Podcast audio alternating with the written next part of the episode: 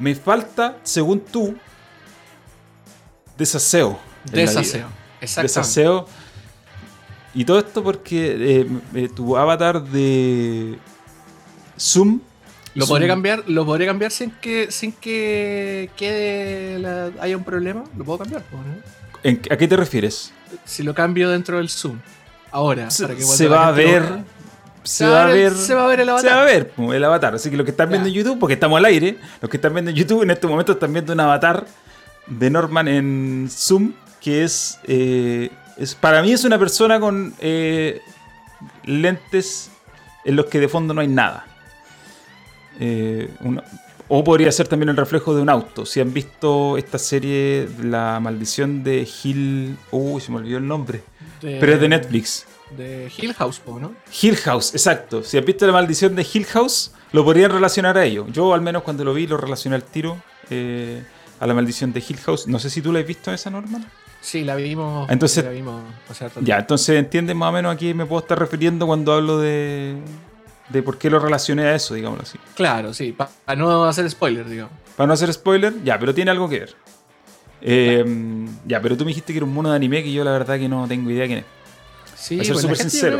Ya, ya lo, ya lo va a reconocer si es que hay algún comentario por ahí, pero básicamente es, es Gendo Ikari, el papá de Shinji. eh, un compadre de Evangelion. Una de las series Un más compadre de la- una de las series de anime más icónicas del, de- del mundo, diría yo. Eh, muy buena. Muy buena. Tú habláis de. Es la misma. Espérate, esa Evangelion. Es la Yo la vi misma de cuando era Neon, chico, de hecho la Neon la Genesis. Evangelion. ¿La misma? ¿Neon Esa Genesis misma, Evangelion? Ah, ya. No, es que. Eh, po. yo conozco Exacto. los nombres, pero no conozco la serie, no, no la he visto. Por eso te decía, por eso te decía que te faltaba aseo. Me O sea, faltaba que de- te, so- te desaseo. sobra aseo personal. Me sobra falta aseo personal. desaseo. Sí, Eh, necesitas ahora, estar un poquito más hediondo a ala, un poquito más. eh, como tener un poquito más el olor a poto concentrado, ¿cachai? igual es un prejuicio Eh, tuyo. Es parte importante. Es parte importante. ¿Sabéis qué? No es un prejuicio mío. Partiendo por ahí. Es un Lo prejuicio tengo, colectivo. Lo reconozco, absolutamente. Es un prejuicio extremadamente colectivo. extremadamente colectivo y comprobado en, los, en las decenas de eventos de anime a los cuales tu seguro servidor asistió en su adolescencia. Comprobado. Totalmente comprobado. Todos estos eventos de anime se hacían en gimnasios, colegio, ¿cachai? En lugares medianamente cerrados que ahora no, no, no serían como adecuados para una para la convivencia en estos tiempos de COVID, pero imagínate un lugar cerrado en invierno eh, y mitad cosplayers, mitad eh, gente que vendía cosas, chapitas, mochilas, parches, en ese tiempo que se estilaba mucho. Y entre ellos, caminando entre toda esa, en toda esa galanura, un montón de gente con carteles de abrazo gratis. Eh, gente extraña, un poco, un poco, ¿cómo se llama? Eh, como rara de personalidad. Y en particular, yo creo que como la definición física más clara de toda esa gente era la clarísima falta de aseo personal. Ya, yo quiero decir al respecto que la descripción que tú has dado, si bien es correcta, pero en realidad igual la podríamos aplicar a otro tipo de eventos que no necesariamente tengan que ver con anime.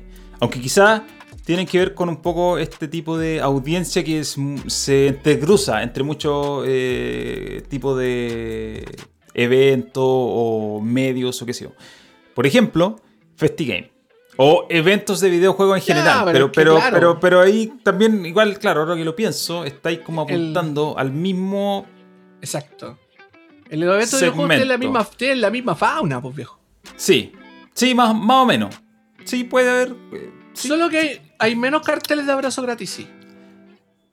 Es posible, es posible. Eh, también tiene que ver con que en Chile, al menos, en los eventos que nosotros hemos visto y hemos estado acá de manera local, eh, son eventos no específicos de una sola cosa, sino que mezclan muchas, muchas cosas.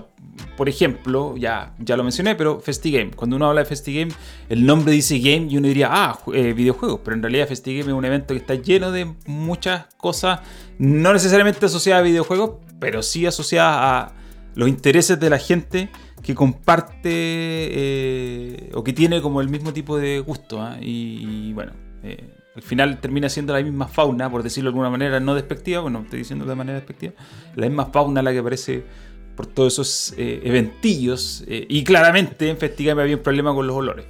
En algunas partes más que en otras. Sí, no, no necesitas ser un olfateador de anos profesional, como dice Zetark en el chat. No es necesario porque en realidad el olor es persistente y captable a varios metros de distancia. O sea, el distanciamiento social no te salvaba de ese olor a axila eh, y a calzoncillo pegado. Ahora, hay otros lugares de los que yo he estado y en otro tipo de eventos que también ocurre lo mismo. Por eso digo que también es un poco prejuicioso. Porque, por ejemplo, si tú vas a una cancha de fútbol amateur, un día domingo a las 12 del día, cuando se juega partido, te vas a encontrar como más o menos lo mismo.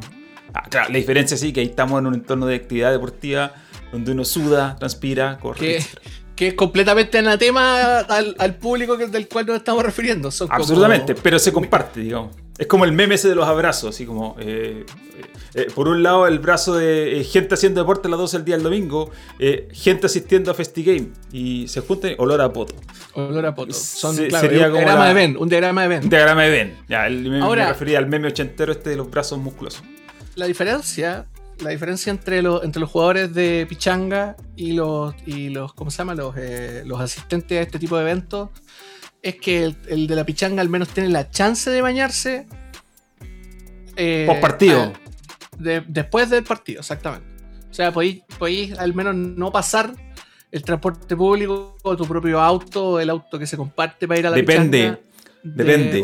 depende. Ahí, ahí yo tengo que poner un pero. Porque eh, en mi caso, cuando yo jugaba fútbol acá en Temuco, y bueno, en otros lados también, en Santiago lo mismo. No, en Santiago no pasa. No, Ahora último no, porque no se está jugando, pero también pasaba que tú ibas a jugar, terminar el partido, ¿cierto? Nos quedábamos un rato ahí en, la, en, la, en las mesitas de la cancha, echando la talla, tomándonos algo, comiendo algo, qué sé yo. Bajando, bajando lo, las bajando las revoluciones. el tercer tiempo que le dicen. El tercer tiempo. Y, después, después de una hora recién, nos íbamos todos para la casa, algunos nos íbamos en auto, otros iban en metro y todo, nadie bañamos. Excepto, creo que Huachaca era el único que se bañaba en esos partidos. Es más, es más, yo te voy a decir que alguna vez jugamos eh, en la tarde, pongamos, como a las 8, 9, 8, digamos. Y después de eso, nos fuimos a Providencia, no, fuimos a Plaza Ñuñoa a un bar. Y estuvimos como hasta las 2 de la mañana en el verdadero tercer tiempo. Y creo que de todas esas personas, uno se había bañado, que era Sniper. Los demás, todos pasados a poto, sentados en un bar. Algunos, y yo incluso con chori y bolera de fútbol. Eh, así de ordaca. Eh, entonces, por eso te digo, en el fondo, no es que sea prejuicioso uno, pero claro, tiene que ver con que eh, en realidad cuando hay eventos de mucha gente alrededor de algún tipo de actividad, probablemente hayan olores y no tiene mucho que ver con, con anime, digamos así. Ahora, todo esto que llevamos hablando todo este rato es la introducción a este episodio que es el 19 del podcast y que ni siquiera lo hemos introducido, así nada. Nos tiramos a hablar de anime y vamos olores. En el, vamos en el 19, igual estoy orgulloso Estamos en el episodio 19. Es, es, la verdad que es un, es un logro muy no menor. Porque... no todos pueden darse ese lujo. Y claro, y todo esto además partió como una suerte de humorada, entre comillas, y terminó en algo que se hizo constante finalmente. Y bien, pues me parece bien, me, parece entretenido, digamos, por algo lo seguimos haciendo. Siempre tenemos algo que comentar, digamos, más allá de que algunas semanas nos hagamos, no hagamos programa por diferentes motivos, pero en realidad no es tampoco una cuestión así como de vida o muerte. Claro. No lo hacemos y descansamos y... Y ¿cómo estáis, normal? Te pregunto ahora, digamos, después de todo este diatriba sobre de toda esta diatriba, exactamente. Bien, bien, bastante bien. Veo, veo también hartos saludos ahí en el chat, la gente que nos está viendo a través de YouTube. Está mi mamá, de hecho, en el chat. Me, me, preguntan, sí, un saludo para la tía Betty. Saludos para ella. Espero que mande ahí hartos emojis. Em, me preguntan si es que estaba comiendo sanito. La verdad es que depende de lo que, de lo que, de lo que consideren por sanito. Porque, no sé, la comida peruana para mí igual está como más para el lado del no sanito que del sanito pero era atún con risotto, entonces y ceviche, entonces no, no, sé qué decirle. el ceviche en realidad lo más insano podría ser que no está cocido. Porque el ceviche es crudo. Ya, pero es, pero es pescado. Claro, pero está crudo. de, hecho, de hecho, eran camarones cocidos. Pues los camarones no se pueden comer crudos. Pero, Claro, no, sí. Pero el limoncito, cebollita, maicito, zapallito, lechuga. Está al medio. ¿Ya? No es comida totalmente sana, pero tampoco es fritanga a las Sí, 10 de la noche. claro, que es al menos poco- no es una maldita fritanga, exactamente. es un poco- Igual me estaba comiendo unas papas fritas, sí, no les voy a mentir, el lomo saltado viene con papa. Eh, y tenemos una picada bastante buena por aquí cerca, aquí en Santiago Centro. Y fui- pedimos almuerzo. Y obviamente en esta, en esta picada tú los platos cuestan 10 lucas. Pero tienes la ventaja de que tú pedís dos platos y te queda para hoy día, para el almuerzo de hoy día, Claro. para la cena del día y para la, para el- para la comida de mañana. Igual para 10 el lucas es caro. otro día. Pero, pero es un plato para dos personas, casi, prácticamente. Bueno, eso sí, eso sí, es verdad. es Entonces verdad, es se verdad. compensa, se compensa, se compensa. Como dice Michael, Michael Stein, pega en el palo de mi niña. Claro, en el palo de Son vinil. quejas Sí, no, está bien. Está bien. Eh, Pero en resumen, hablando de. O sea, fuera del, del tema alimenticio, bien, todo bien. Eh, un poco estresante esta semana. Estamos empezando la operación migración. claro, Para los que no lo saben, los que se vienen integrando recién o no escucharon el podcast de la semana pasada, eh, nos vamos a, a migrar a Viña. Vamos a seguir el, vamos a seguir los pasos de grandes próceres de las migraciones de- y de la descentralización, como nuestro querido amigo Raúl Estrada. Claro. entre otros. Eh, y nos vamos a Piña del Mar, a un departamento hermoso con hermosa vista al mar. Entonces estamos en todo el estrés de empezar todo el cambio, las firmas, las negociaciones, la compra de cosas que nos faltaban. No tenemos sillón, así que estamos comprando sillón. Tuve que comprar cocina porque no teníamos cosas, porque acá tenemos una cocina en Potraya y ya necesitábamos una cocina. Claro, necesita hay una. No, y aparte ¿Qué? hacerlo también, hacerlo también en verano y en calor. Digamos. El año pasado yo lo hice No, en esta fecha y también tiene su. Le aumenta un poco su. Más que la complejidad, le aumenta la, incomodidad. Claro. El cansancio que te genera hacer todo esto con 30 grados de calor. Eh, Claro. Por lo demás, ahora que, ahora, que, ahora que me acordé, ¿te pidieron en algún momento el salvoconducto cuando viajaste? No, no me lo pidieron. Pero sí tuve que sacarlo para salir del departamento. Es una formalidad, en realidad. Eh, porque. No sé, pues, es que o sea, ahora igual la gente. Esto no tiene nada que ver con el tema de este podcast, ¿ah? pero en general los, los arrendadores están como más eh, aguja con el tema de la gente que se va y que queda debiendo y todo eso. Entonces, eh, Que tenéis que tener todo pagado, los gastos comunes, las cuentas. entonces, por lo general, eh, de hecho, yo saqué el salvoconducto súper tarde y necesitaba una firma que la tenía el dueño, que el dueño de acá de Temuco, el dueño del departamento en el que vivía, en Santiago, es de acá de Temuco. Eh, y estuvimos como a última hora haciendo todas esas cuestiones por pajarón, ¿no? Eh, entonces igual fue un poco complicado. Finalmente no me lo pidieron. Pero el camión de mudanza sí nos exigió a nosotros por cualquier cosa. Eh, porque, claro, podía pasar de que a él lo parara, porque nosotros veníamos aparte del camión, Sí, pues lógico. y lo pararon a él y el camión se el te metieron en un el problema. documento. Sí, entonces a nosotros no- nos lo pidieron. Igual íbamos a resolverlo de otra manera si en caso de que no, pero, pero nosotros nos lo pidieron eh, y lo sacamos nomás. ¿Y dónde lo hiciste la notaría? En una notaría, en una notaría en Santiago Centro, que ni me acuerdo con- cuál era, pero fui y en cinco minutos lo tenía. Ah, perfecto. ¿Y cómo, y cómo sacaste la, la firma al, al dueño? Yo aquí preguntando todas estas cosas como de importantes. Eh, eh, eh, ¿Cómo fue que lo hicimos? Eh, creo que nos mandó el so- un- una carta por Chile Express o algo así. Ah, perfecto. Ya. Un- una carta eh, notariada así, una... eh, ¿Cómo se llama? Simple. Un poder simple. Poder simple, eso. Y con Ah, eso fuimos a la notaría, notariado, poder perfecto. simple notariado, fuimos a la notaría y lo, eh, Perfecto, lo- perfecto. lo típico. Ya. Eh, fue un trámite simple en realidad, después de haber tenido el papel, pero claro, eh, hacerlo con calor en Santiago a la una de la tarde, 12 del día, no es, Ajá. no es algo agradable. En ese tiempo no había eh, no había pandemia, por lo tanto el centro estaba lleno eh, en febrero, así que fue un... Pero bueno, son cosas las que uno pasa eh, cuando eh, hace estas cosas. Oye, pongámonos en tema. Pongamos el tema Eh, para que no se nos aburra la gente. Descentralizado. Eh, yo antes, antes que nada quiero hacer la mención, mención a, la, a la pasada bien sencilla que eh, si no nos siguen en Instagram, por favor sigan la cuenta de Metavoz en Instagram. Está la dirección en la descripción de este, de este video, es instagram.com slash metavoz1. Yo pongo contenido todos los días, eh, pongo fotos, escribo algún texto relacionado a lo que estamos haciendo, de repente subo algún video y ya. Esa es la forma de comunicación oficial de este canal de YouTube fuera de YouTube, digámoslo así, a pesar de que está Twitter, ¿cierto? Y que también hay una página de Facebook social, pero en realidad todo eh, va en Instagram y de ahí se manda para otro lado. Así que eso los dejo invitados. Instagram.com slash Metaboss Metaboss 1. 1. Oye, y también muy a la rápida, quiero mencionar que el otro día, mirando YouTube, me encontré con una review de IGN de Factorio. Y lo Ajá. primero que pensé que, oye, fuimos precursores porque nosotros hablamos de Factorio hace más de un mes atrás. Hace como un Harto mes y medio sí. atrás. Hace harto rato hablamos. te diste una, una, una reseña, opinión, comentario sobre Factorio in extenso. Creo que nos tiramos como media hora, más de media hora hablando de Sí, Factorio absolutamente.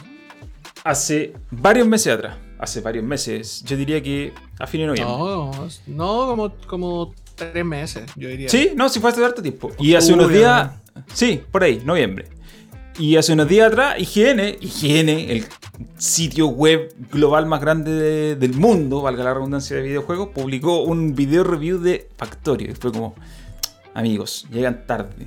Nosotros ya lo hicimos, ya hablamos de esto hace Amigo. mucho rato. Le ganamos IGN, compadre. Salimos antes que IGN, eso es algo que es como, ¿qué, puede decir? Salimos antes que IGN. Eh, no voy a decir que le competimos a IGN porque esas fueron palabras de otro prócer. Y Eso, eso mismo te iba a decir, Me por eso imagino que- acordé- Me acordé de esos tiempos.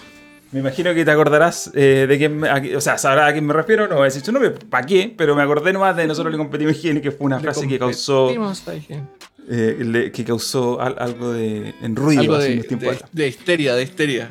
Eh, entonces, nosotros. claro, no, al final no vi el review porque en realidad fue como, ¿para qué lo voy a ver si ya Norman me contó todo lo que hay que saber de este juego? Pero factorio. Así que para que sepan que nosotros estamos ahí imponiendo tendencia con sitios como eh, IGN, globales. Eh, ¿Has estado jugando algo esta semana? ¿Sabéis qué? Te hice caso. A ver, Te hice caso y me, me descargué Neon Abyss. ya, Game Pass. Y, y estoy terriblemente viciado. Terrible, terriblemente viciado. Me gustó mucho. Mucho, mucho. Ese mucho. juego tiene, tiene algo que te hace volver. Siempre. Sí, ¿sabéis, sabéis que el- no, no lo había pensado? Y te acordás que estuvimos hablando que lo había comparado a Risk, a Risk of Rain y todo el asunto. ¿Sí? Ya, se me ocurrió otra comparación en la cual de verdad no había pensado y que lo encuentro mucho más parecido. Y me la dijo la Connie cuando empecé a jugarlo. Me dijo, weón, esto es igual a The Binding of Isaac. Sí. The Binding De hecho, of Isaac. después es yo lo pensé, Isaac, Binding. Isaac. Es lo mismo, sí, es exactamente lo mismo. Es idéntico a Isaac. Y, onda como que tiene como. El, el mono tiene un peso muy parecido. Bueno, la diferencia de Isaac es que es como isométrico. Sí. Este es 2D. Pero. Este es 2D nomás. bueno, pero. Cool, igual. ¿Cachai? O sea, el juego es súper entretenido, súper entretenido, súper interesante. Tiene como pequeños guiños, cosas chistosas. Los huevos son muy chistosos, igual también, como que hacen referencia. Eh, no dichas por temas como de copyright a otras cosas. Hay un. ¿Cómo se llama? Un, un huevo del Blue Doctor que es igual al Doctor Manhattan. Hay un. Hay uno que es igual al Guasón, que se llama como Jack. Hay un, hay un Donald Trump. Hay un Donald Hay un Trump. Donald a mí me Trump. salió dos veces y su y la skill que hace es tira una bomba aleatoria. Esa es su Eh. habilidad. Tira una bomba aleatoria Es, a cualquier enemigo. es muy, muy. Sí, tiene una diversidad de armas muy interesante. Eh, tenéis que como acostumbrarte a eso de, de probar caleta. Tiene muchísimos ítems, weón. Me he dado cuenta Sí. de muchos, muchos ítems. Es ridículo. Y está bueno, está súper entretenido. Es viciante, de hecho, lo, lo he estado jugando casi todos los días. Y me pasó que también quería probar Deep Rock Galactic. A ese no, lo sé cachai. También Sí, lo cacho. También está en también Game Pass, está en pero no lo probado.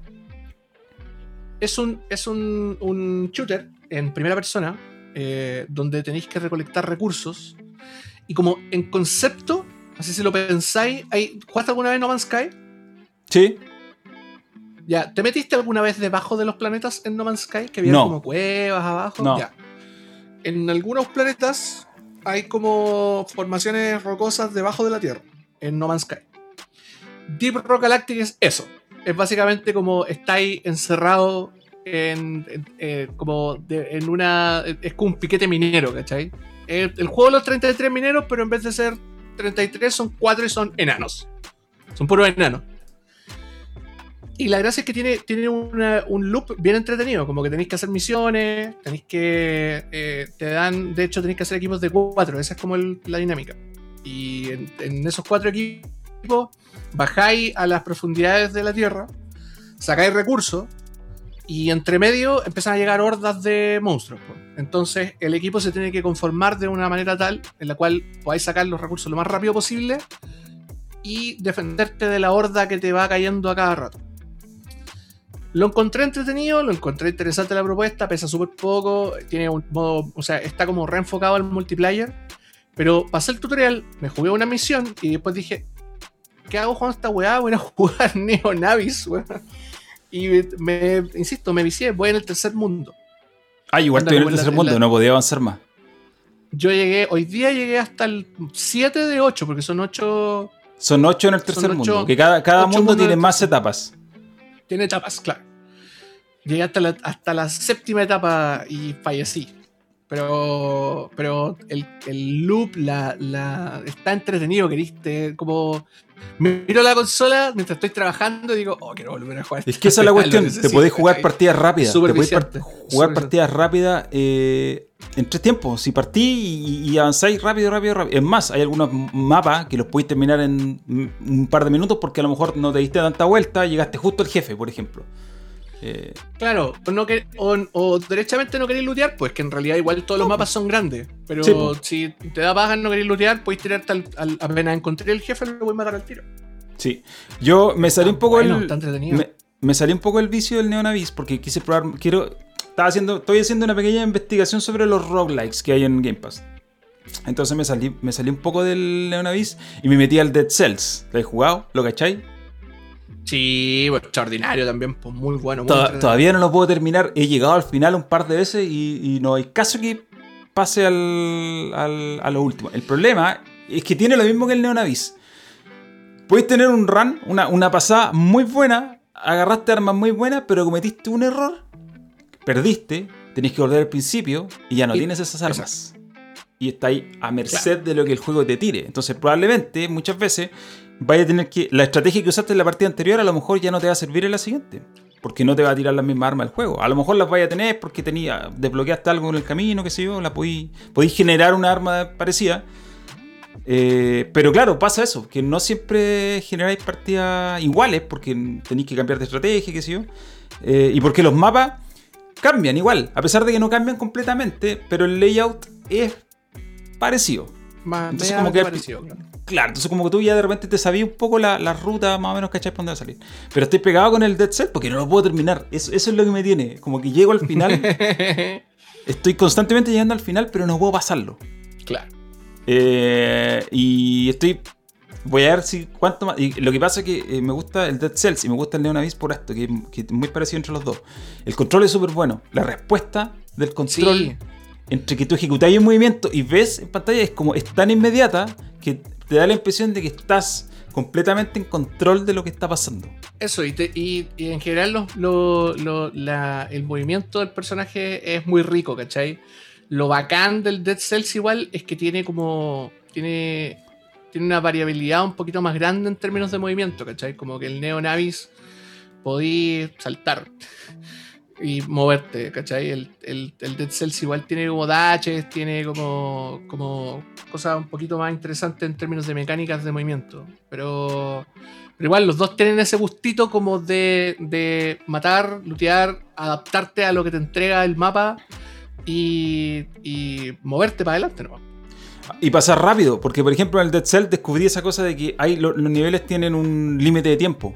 De tiempo, claro. Si los pasáis rápido, te van a dar 20 células. El nombre viene ahí. Entonces al final, como ya los primeros mapas te los sabéis tanto porque los he jugado tantas veces, a pesar de que cambian, lo que yo hago en los primeros tres pasos, así, rajado. Vamos, vamos, vamos, avancemos nomás. Para llegar a los últimos, considerando que como ya sé jugar más, cuando esté en los terceros, cuarto, quinto, ya no se me hace tan difícil el juego porque lo sé jugar y, con lo, y puedo agarrar, a, arreglármela bien con lo que ya tengo. Entonces al Claro. principio es como, claro, estáis aprendiendo a jugar, pero llega un punto que los- a medida que vais recorriendo tanto los primeros niveles, que pasáis nomás, pasáis, pasáis, pasáis, pasáis. Entonces, igual tiene lo mismo que el Neonavis, a lo mejor en otro formato, que es como de partida rápida. Es como, partís ahora y en media hora probablemente, probablemente en media hora te lo puedes terminar.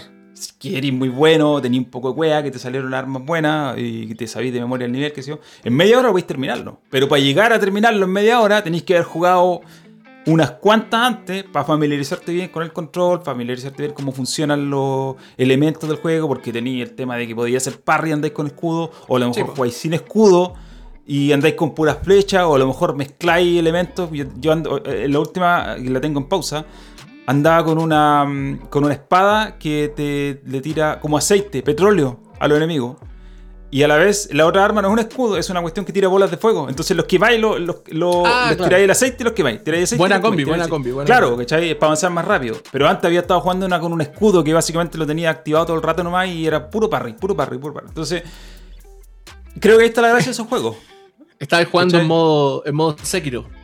Claro, estaba jugando en modo Sekiro. Parry, aturdido y vago. Parry, aturdido. Entonces, bueno. eh, y esta semana he estado jugando solamente Dead Cells. eh, yo creo que quiero parar de jugar Dead Cells para empezar a jugar otras cosas que he bajado que también tienen que ver con los rogue. Que hay hartos rogue en el, en el Game Pass. Eh, y la mayoría son buen, buenos en general. Si te, si te gusta este Sí. modelo de juego, como que en general todos tienen algo que le podéis sacar jugo.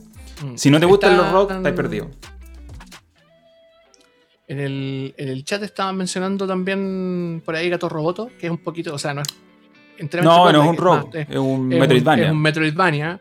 Está Hollow Knight también en También es un Metroidvania. un Metroidvania. eh, que son como la otra familia. Que son como parientes, son como los. Son primos. Sí, son primos. Son Pero lo de los rogue tiene otra cosa, que tiene un elemento, el elemento aleatorio que para mí es el que le da un poco la gracia a ese tipo. El- exacto, exacto. El, me dieron ganas, ¿sabes qué me dieron ganas de jugar? Spelunky.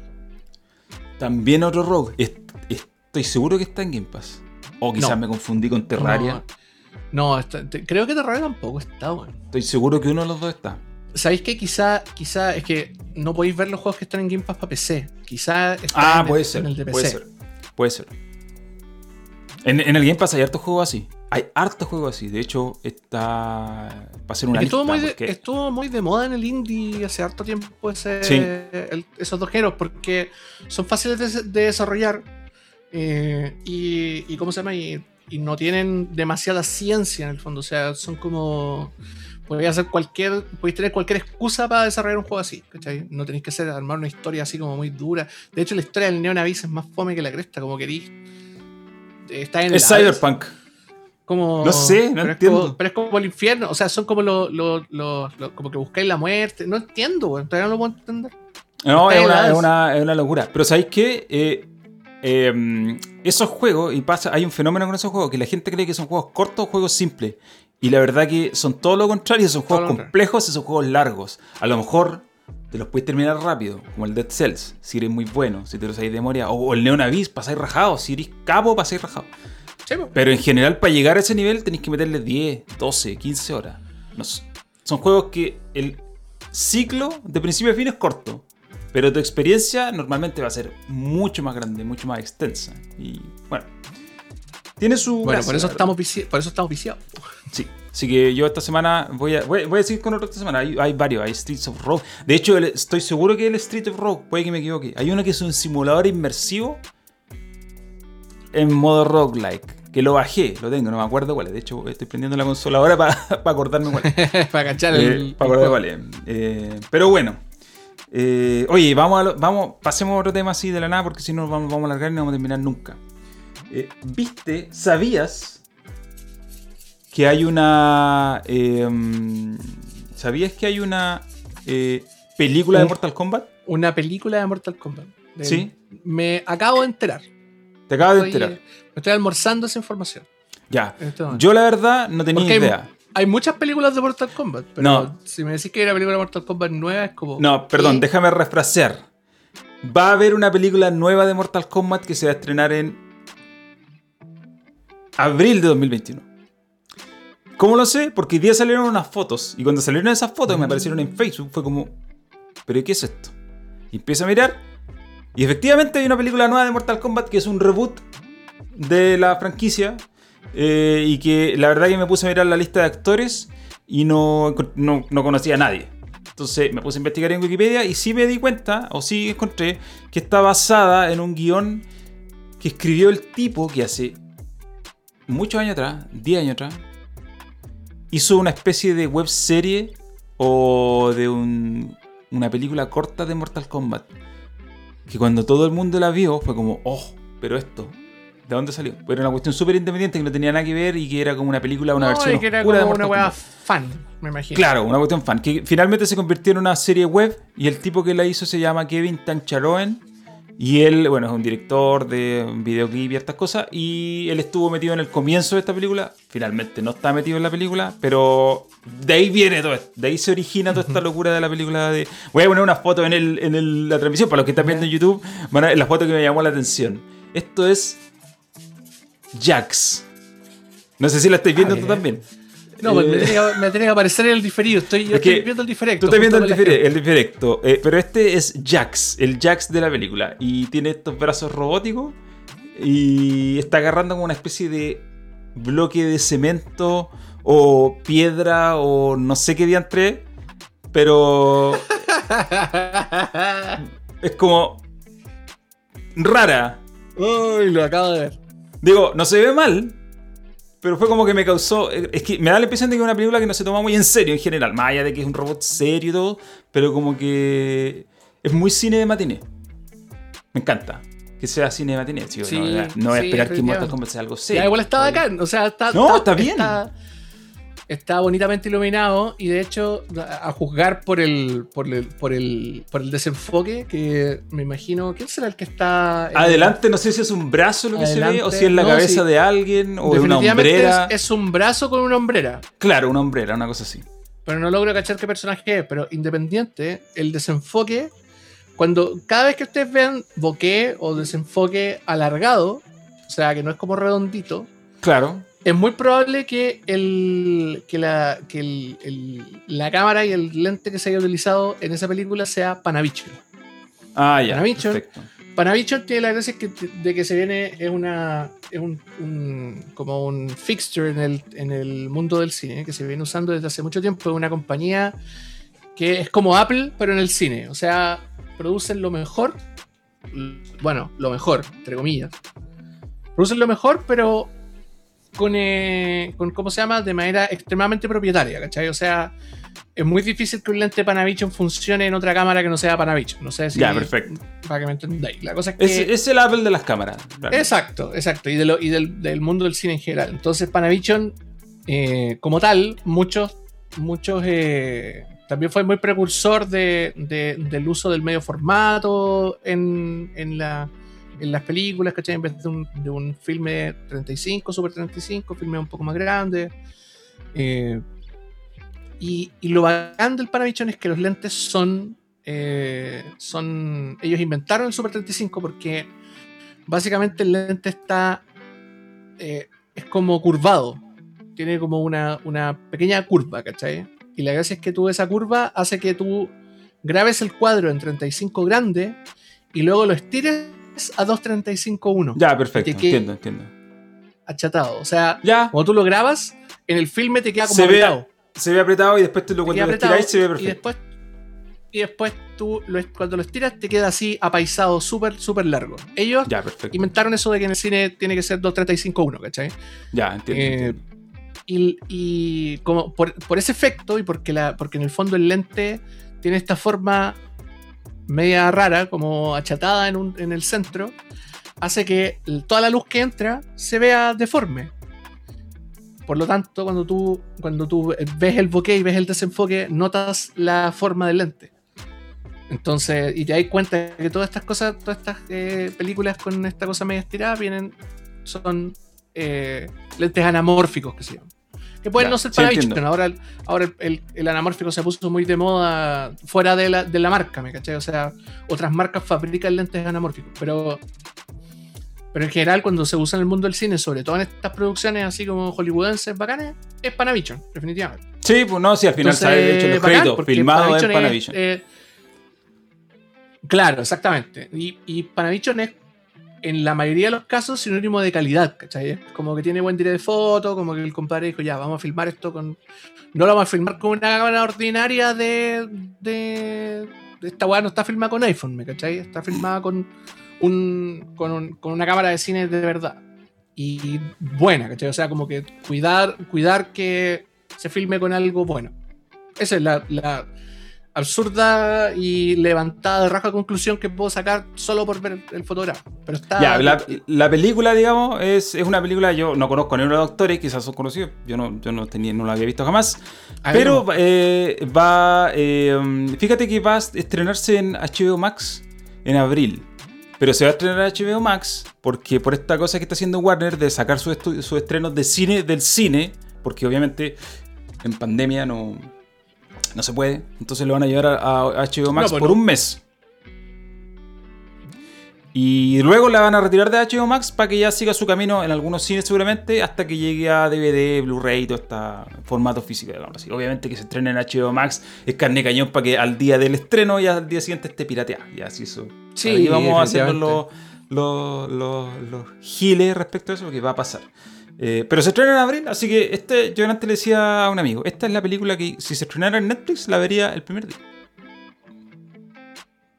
Sí, definitivamente.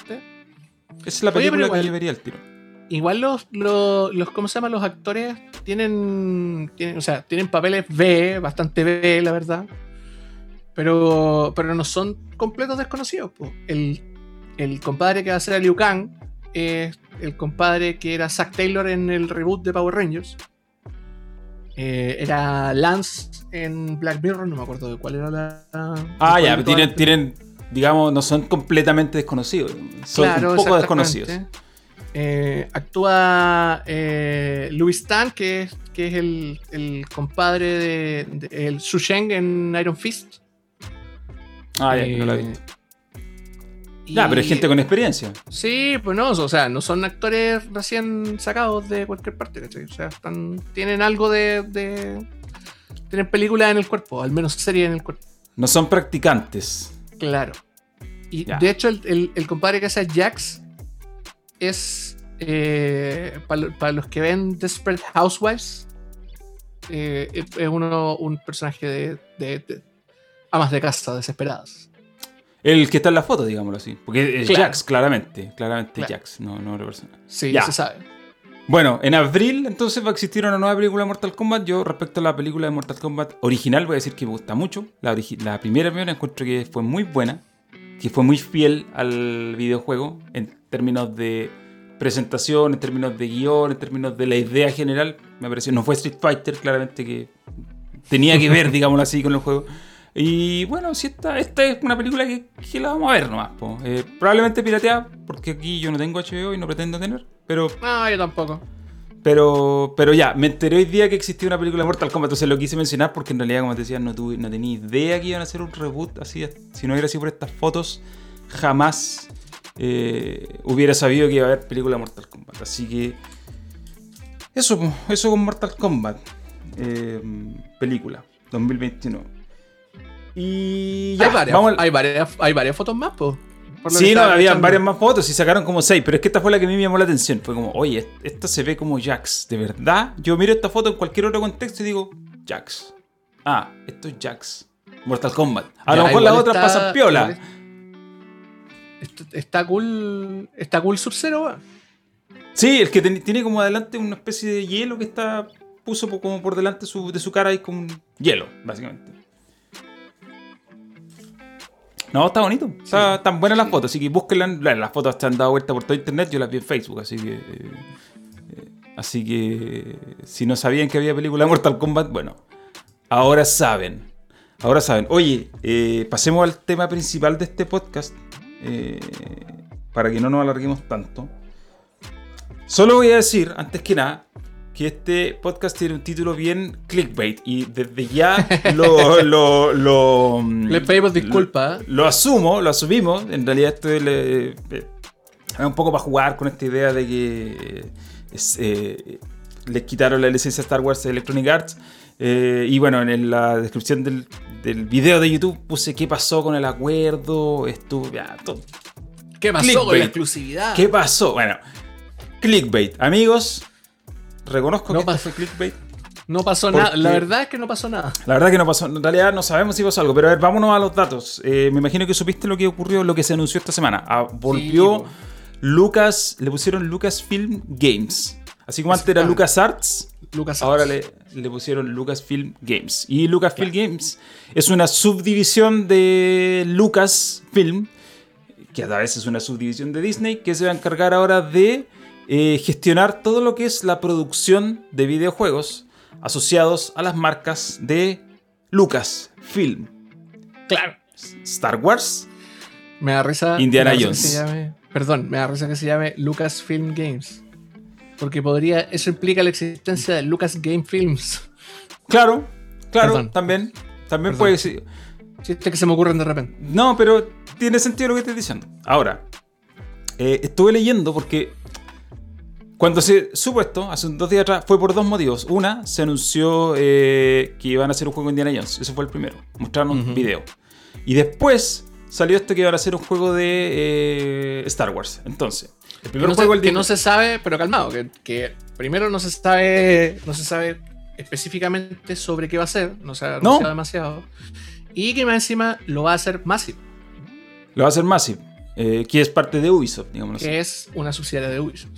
Y además, el, el juego de Indiana Jones lo va a hacer Machine Games, que es una empresa de Bethesda. Bethesda Claro. Softworks, que se llama la, la- la empresa madre, digamos así.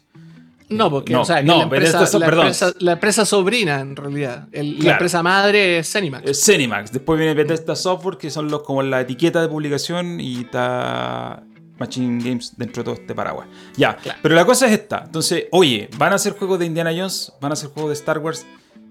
Bueno, ¿y qué pasó con Electronic Arts? ¿Qué pasó con la exclusividad de Electronic Arts? ¿De 10 años? ¿Qué pasó con los 10 años? Eh, a ver, yo estuve averiguando y en realidad no, no es que haya averiguado tanto alguna exclusiva ni nada. Simplemente me fui al sitio oficial de Lucasfilm Games, donde tiraron un eh, tiraron un- un- una, una publicación, un par de publicaciones respecto a lo que significa esto. Eh, y en realidad lo que está haciendo lo que está haciendo Disney a través de Lucas es crear una empresa dentro de Disney para que gestione los videojuegos que van a ser en el futuro relacionados a sus marcas, o sea, Indiana Jones y Star Wars. ¿Hay más marcas que tenga Lucas? O sea, la- las marcas de videojuegos más antiguas nomás, po. Que, Pero- que me imagino que no se han deshecho de ellas. Estamos hablando de, no sé, eh, The Curse of the Monkey Island, Day of the Tentacle. Pero esas son marcas de LucasArts, pero yo me refiero a Lucasfilm. Pero es No hay no más, hay más películas. No hay más películas, son esas dos. Entonces, básicamente Lucasfilm Games va a ser una marca que se va a dedicar a gestionar a este tipo de producciones. ¿Cómo, cómo- cuál es la diferencia respecto a LucasArts? Que Lucasfilm no va a ser un estudio. Lucasfilm Games no va a ser un estudio, va a ser una empresa que gestione y que se asocie con diferentes equipos para que hagan juegos. Por ejemplo, así como se asociaron antes con Electronic Arts para hacer juegos de Star Wars de diferentes tipos, ahora se, van a asociarse con Ubisoft para hacer el juego de Star Wars a través de Massive y se van a asociar con Bethesda para hacer el juego de Indiana Jones a través de Machine Games. ¿Qué significa eso para Electronic Arts? Que es la pregunta que todo el mundo se hace y por qué yo le puse este título al podcast y todos están diciendo, oye, esta, sociedad fracasó. En la práctica, no significa nada para Electronic Arts. ¿Por qué? Porque resulta que en, el mismo, en la misma publicación que ellos hicieron sobre esto, dicen, oye, eh, nuestra sociedad con Electronic Arts ha sido increíble, vamos a seguir haciendo juegos con ellos. Eh, lo único, agregamos a más estudios porque creemos que hay más espacio para que otras marcas también trabajen con nuestras propiedades, pero eso no significa nada con Electronic Arts. La sociedad ha sido muy buena, los juegos nos han dado resultados, nos han dado rédito. Y hay más proyectos con Electronic Arts en el futuro de los cuales en este momento no podemos hablar. Por lo tanto, toda esa narrativa de que les quitaron la Mm. licencia es. No sé de dónde sale, porque no. Porque, porque va a empezar. La licencia con, Star, con EA se anunció el 2013. O sea, este año se cumplen 8 años. O sea, no es, que Ocho la años. gente a veces, mucha gente cree que esto se anunció como ayer. Así como, ah, no, si hace dos años que tienen la licencia. Y no, si la tienen hace 8. Van a cumplirse 8. Eso por un lado. Por otra parte, si la licencia duraba 10 años, puede ser que sea hasta el 2023. ¿Y quién te asegura que los juegos que anunciaron esta semana vayan a salir antes del 2023? Perfectamente Van a salir salir. antes del 2023. ¿Por qué? ¿Qué? No sé. No, ¿por po. qué? Que salgan antes del 2023. Claro. Podrían. Pero- o sea, no. Es que el- en teoría el acuerdo se lo impide. po. Pero por eso te digo, el, debería el acuerdo se lo impide, pero yo no sé si esos juegos a lo mejor eh, lo, lo anunciaron hoy día, pero salen de aquí a dos años. Pues si salen en el 2023 ya se acabó el acuerdo. Lógico, lógicamente. Entonces ya estarían fuera del, del famoso acuerdo de exclusividad de 10 años. Digo, es no- que ahí hay que ponerse a leer la legalidad Claro, del asunto. pero lo que voy es que lo- mi punto es que este anuncio no inhibe esa exclusividad. No quiere por ningún lado decir que esa exclusividad fracasó, no quiere por ningún lado decir que los juegos fueron un desastre, más allá de lo que uno piense si fueron un desastre o no. Como usuario. Como usuario, pero en realidad aquí hay una. eh, Por eso te digo, es una narrativa que no, que la licencia Star Wars y que el problema con él, y es como, yo no sé de dónde sale eso, porque en realidad, si tú te vayas al oficial, que es lo que está publicado en el sitio de Lucasfilm no hay nada que, que haga intuir eh, como tal eh, que un juego, que la licencia, digo, fracasó. Ahora, hablemos de los productos que se anunciaron. Star Wars con Massive. Va a ser un juego de mundo abierto. Y creo que lo primero que nos podemos imaginar es un looter shooter servicio tipo The Division, lo cual me parece bien. A mí me gustan los dos de Division, creo que son muy buenos juegos. Es más, el primer de Division tiene un récord. ¿En serio? El primer The Division es el juego más vendido de Ubisoft en sus primeras 24 horas. No te puedo creer. Me tienes que creer porque es así. Ningún otro juego de Ubisoft ha vendido más que The Division, el primer The Division, en sus primeras 24 horas. Lo cual, Ubisoft saca weón, juegos como que yo me cambio calzoncillo. claro. Ahora, Ubisoft tiene un montón de estudios, tiene los recursos para hacerlo, y no es como que tienen estudios por todos lados. Eh, pero la cuestión es que eh, The Division yo encuentro que es un súper buen juego. O sea, si tú me decís que Massive va a ser un juego como The Division con skin de Star Wars, venga, venga, lo espero. Ya, venga el líquido. Ya pues, háganlo, me parece bien. Mira, hay, Eh, hay gente, estuve leyendo el otro día los, los comentarios en, en aquellos grupitos de Telegram y pensaba, pensaba creo, creo que fue nuestro querido amigo Andrés Piensa el que dijo, el que dijo, tráiganme un looter shooter basado en los cazarrecompensas de, de Mandalorian. Viejo, Por ejemplo, lo compro en preventa. Ese nivel de. Ese nivel de, de que entretenía esta weá. Imagínate un looter shooter como servicio. Donde vais por diferentes planetas. Donde tenéis que hacer misiones daily en todos lados. Era Tatooine, cobrar los bounties, todo el asunto. No, bacán, bacán. I like it. Entréguenmelo. Ya, como dice Pero Simpson, ya venga el líquido, compadre. Es que yo creo que es. eh, eh, yo creo que es lo lógico. A ver, Massive se conoce por eso en los últimos tres juegos que han hecho, si contamos al de Crew 2, son básicamente eso. Eh, entonces, tiene sentido, digámoslo así. Aparte, Massive es un estudio, como el nombre dice, masivo. Son como 600, Bueno. 700 personas, un equipo Los- grande. Los suecos. Los suecos son un equipo grande. Entonces, yo creo que tiene sentido son- que lo hagan así. Y, y son un estudio súper viejo también, ahora que lo pienso. Son súper activos. Estos compadres le hacían juegos a Vivendi cuando. Ellos cuando- eran parte de Activision, de hecho, originalmente. Antes que Ubisoft los comprara, Sí, po. eran parte de Activision. Eh, y otra cosa que tienen los de Massive, que pasa un poco piola en general, ellos tienen una tecnología súper buena, porque el motor que usan para The Division no es el mismo de Assassin's Creed, es una tecnología que construyeron ellos para este tipo de juegos, para hacer juegos así como conectados a internet, ¿cierto? Con un precio de servicio, con una entidad, o digo, una instancia con mucha gente conectada. Eh, entonces, tecnológicamente creo que están preparados para hacer algo como esto. Para un juego mundo abierto de Star Wars. Eh, y a mí me parece buena idea, más allá de que después podemos ponerlo a especular, oye, ¿qué van a hacer? Aunque a mí me parece que ese sería un ejercicio un poco inútil ahora, porque en realidad no han anunciado nada más, entonces podríamos pensar en 20.000 universos o opciones de un juego de Star Wars y probablemente no le achuntemos ni una. Eh, pero a mí me parece que es, eh, es un buen movimiento, es, es un movimiento inteligente. Si Lucas dice, Lucasfilm Games dice, oye, quiero irme con la gente que, asociarme con la gente que sabe de esto, bueno, vamos con los mejores y vamos, obviamente están apuntando producciones grandes, entonces Massive es como un paso lógico eh, para hacer algo así. Eh, ahora, Ahora, como, como decían, como bien decía en el chat, eh, creo que creo que también conviene crear competencia alrededor de este tipo de cosas. Cuando se venden o se, o se exclusivizan licencias, en estos casos, creo yo, eh, como que se protege mucho. Yo, yo la verdad es que creo que, el, por ejemplo, el periodo dorado de los juegos de Star Wars fue cuando no había exclusividad, ¿me cachai? Claro. O sea, cuando, o sea, cuando, algunos, algunos tenían ciertos títulos, otros hacían otros. Ahí, no sé, tengo muy buenos recuerdos de, toda la época de los, de, los 90 hasta los primeros años de los 2000 con juegos de Star Wars. Con, Se los daban a cualquiera. Dark Force, eh, bueno, aparte de todos los juegos de consola, que eran re interesantes, había JBC tenía una licencia de distribución para distribuir juegos de Star Wars, a ese nivel. Eh, em, cuando, cuando, ¿cómo se llama? Cuando LucasArts estaba asociado con Factor 5, hicieron Star Wars Racer, Star Wars Rogue Squadron. Eh, y, hay, y había de todo, ¿cachai? De hecho, hay un, hay un. Está Star Wars Galactic Battlegrounds, que es un clon de Age of Empires 2. Y es un clon pues viejo, o sea, es idéntico. Le compraron el motor a Microsoft. Y hicieron sí, me acuerdo ese juego. 2 en versión Star Me acuerdo de ese juego. Es igual, es idéntico, idéntico, idéntico.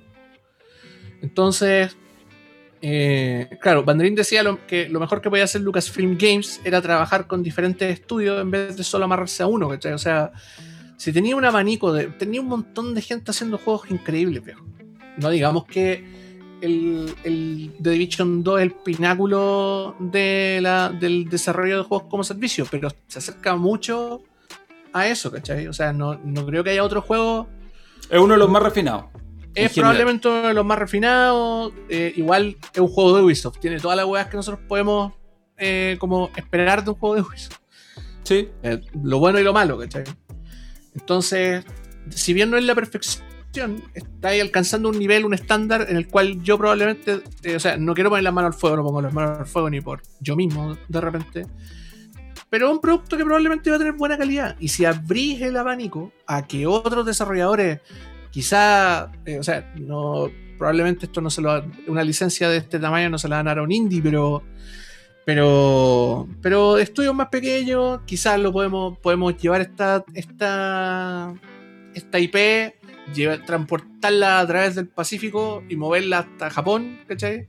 A que un estudio japonés o un, un, autor de videojuegos japoneses lo tome y lo transforme en algo interesante también. Entonces, no que, el, asunto esté abierto me parece una buena idea, ¿cachai? O sea, que la verdad que, que, es lo, cuáles son las mayores alegrías que nos ha dado EA con 10 años de exclusividad en Star Wars a, mí, a mí el, el Fallen Order me parece un súper buen juego. Y es más. Un bastante buen juego, pero a los 7 años. A los 7 años. Pero fíjate en algo, lo que tú estás diciendo, Fallen Order es producto de experimentación, porque los dos primeros juegos que sacaron eran súper planos, en el sentido que eran shooters, eran shooters súper básicos en general. Blando, formulaico. Formulaico. Eh, hechos por, por DICE, en este caso, que es un estudio conocido por hacer shooters, por lo tanto era como su área de expertise. Sin embargo, eran juegos que eran. No, no proponían nada nuevo, básicamente. O sea, era como skin de Star Wars, literal skin de Star Wars en un juego de disparo. Más simplificado quizás, pero, pero era eso. Lo eh, único que provocaron fue una. ¿Cómo se llama? El, baneo de las loot boxes. ¿Para qué vamos a hablar del fiasco que significó de las, loot boxes con el Battlefront 2? Pero, más allá de esos dos juegos, si tú te ponías a ver Fallen Order, Fallen Order es completamente lo opuesto a los dos Battlefront. Fallen Order es un juego para una persona, es una campaña. Es una campaña de un juego de aventuras. de un juego de aventuras que tiene rasgos. Rasgos muy light, pero es que están ahí de Dark Souls en el, en el formato de las muertes y todo eso. También tiene rasgos de Metroidvania. bueno, tú jugaste el Fallen Order, ¿te acordáis? Sí, pues lo, terminé. ¿Te acordáis de cómo terminaban siendo esos mapas cuando ya les dais la tercera vuelta? Eran unas cuestiones monstruosas. Era como que tú. A mí me ponían. Me daba como ansiedad activar el mapa cuando ya los niveles lo había completado porque porque era una cuestión, ¿cómo diantre recorrí todo esto? ¿Cómo diantre abrí todos estos caminos? claro. ¿Por cuánto, tiempo estuve haciendo esto? ¿Cómo agarré tanto vuelo? Esa es la frase. Exacto, como, ¿cómo, llegué a esto? Cuando, no, y después, claro, y después pensáis, ¿cómo chucha me devuelvo a la nave? Sí, po.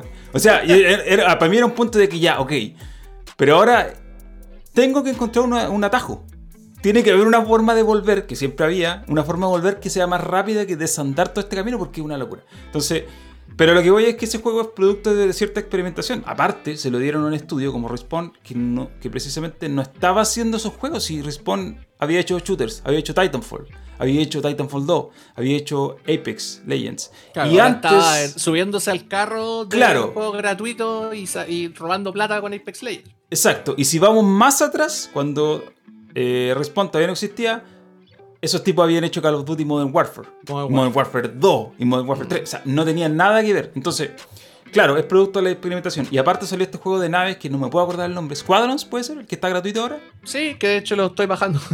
El, el Squadrons. Star, Entonces- Star Wars Cuadros. Claro, entonces, ¿a qué voy? A que, como tú bien decís, hay un montón de cosas que se pueden hacer con una licencia como la de Star Wars. Y ya lo comprobamos con los juegos de EA. Los de Battlefront fueron los primeros y fueron muy nada para mí. Personalmente yo los jugué, fue como... "Ah". Pero sin embargo creo que con Fallen Order se salieron un poquito del molde y lograron hacer algo bueno. Y yo creo que con Massive a cargo de un juego como ese, podrían hacer algo eh, también súper bueno. O sea, tú decís, no le van a dar una licencia a Star Wars a un indie. Yo creo que se lo pasan a un estudio que te puede tener un cierto respaldo de lo que van a hacer. Y aparte Lógico. empresa grande, porque ahí hay plata involucrada. Eh, pero me parece una movida inteligente. Me parece una medida inteligente asociarse con gente que puede hacer estos juegos más allá de lo, tradicional. Eh, y no sé, yo creo que, a mí, para mí en, en particular, creo que de los juegos como servicio, The Division es uno de los que está más arriba por la siguiente razón. A diferencia de Destiny, The Division es un juego de mundo abierto, que es muy que tiene muy pocas transiciones entre sí. Si tú te ponías a jugar The Division y pasáis de estar jugando con un montón de gente recorriendo la calle, a meterte a una misión, a salir de una misión, a avanzar en la historia, nunca tienes una pantalla de carga. Siempre es como pasáis nomás, pasáis, pasáis, Claro. pasáis. Que en Destiny no ocurre así, porque Destiny es un mun- eh, tiene escenas, diferentes partes a Sí, las que vais entrando son y que, mundos grandes que están contenidos. que están contenidos. Entonces, eh, creo que el mérito de Division es mucho más grande por hacer este juego formulaico y todo, mundo abierto, lo que queráis, pero dentro de un formato que es complicado porque estáis jugando mucha gente. eh, bueno, nosotros, yo no lo he hecho porque no me lo compré, pero los chiquillos, eh, saludos para ellos, están jugando The Division 2, que se lo compraron por segunda vez. Porque Que todos se lo compraron de nuevo. PS4. Sa- ¿Sabéis qué? Eso yo no lo entiendo. Voy a hacer un paréntesis acerca del tema que estamos hablando, pero nuestro grupo de amigos se compró The Division 2 de Ya, nuevo. en su defensa, digamos que estaba súper barato. En su defensa, que digamos que estaba barato. Lo encontraron en la barata, pues, obvio. Se, Creo que eran se terciaron, se terciaron y lo compraron. Pero no sé si lo compraron solo o lo compraron con la expansión. Con ya, la es que, con la expansión, es que con la expansión eran 11 lucas. Tampoco era tan caro. Ya, tampoco era tan caro. O sea, ahora con No. la expansión cuesta 37, pues, weón. Claro, pero yo no lo quise comprar porque yo ya lo tengo. Tengo la expansión y tengo el juego en la PC4. Pero es que nosotros ya lo jugamos en Sí, PC4. po. No, y ellos ¿Cuál? también, sí. Ellos también lo. Porque- y casi, bueno, los, casi todos los que estamos en ese grupo lo jugamos juntos, de hecho. Sí, po. Y ahora como, ok, eh, están jugándolo en Xbox, ya bacán, pero ¿por qué? Así lo están jugando de nuevo. Lo O sea- cual habla, habla mal de los chiquillos y habla bien del juego, creo yo. No, pero o sea, yo no, yo no, yo no, no, no quiero hacer juicio de, de que si lo compraron y está bien o mal. Yo yo no lo compré porque fue como. A lo mejor si no hubiera tenido la expansión en PC4 lo hubiera pensado. Sí, Pero yo ya, lo, yo ya, lo, ya lo había jugado a las dos, entonces era como. ¿a qué? Ahora, lo más probable es que para marzo, cuando se lance la versión optimizada, seguramente van a tirarlo en oferta de nuevo y ahí yo lo pensaría Ah, quizás. Pero ahí, cuando la versión optimizada, 60 FPS y todo eso. Pero ahora como que no tiene sentido. Pero bueno, aquí- a- mi punto era este. Creo que en ese... Si, si Lucasfilm Games busca hacer un juego como ese, creo que tiene sentido pasárselo a Massive. Porque es como... Lógico, son los tipos que saben hacer esto y lo están haciendo bien. Tienen un respaldo. Oh, y se pueden equivocar, pueden fallar, sí. Pero tiene sentido. Em, y el otro juego que anunciaron también es un juego que. Este sí que no lo vimos venir. El de Indiana Jones.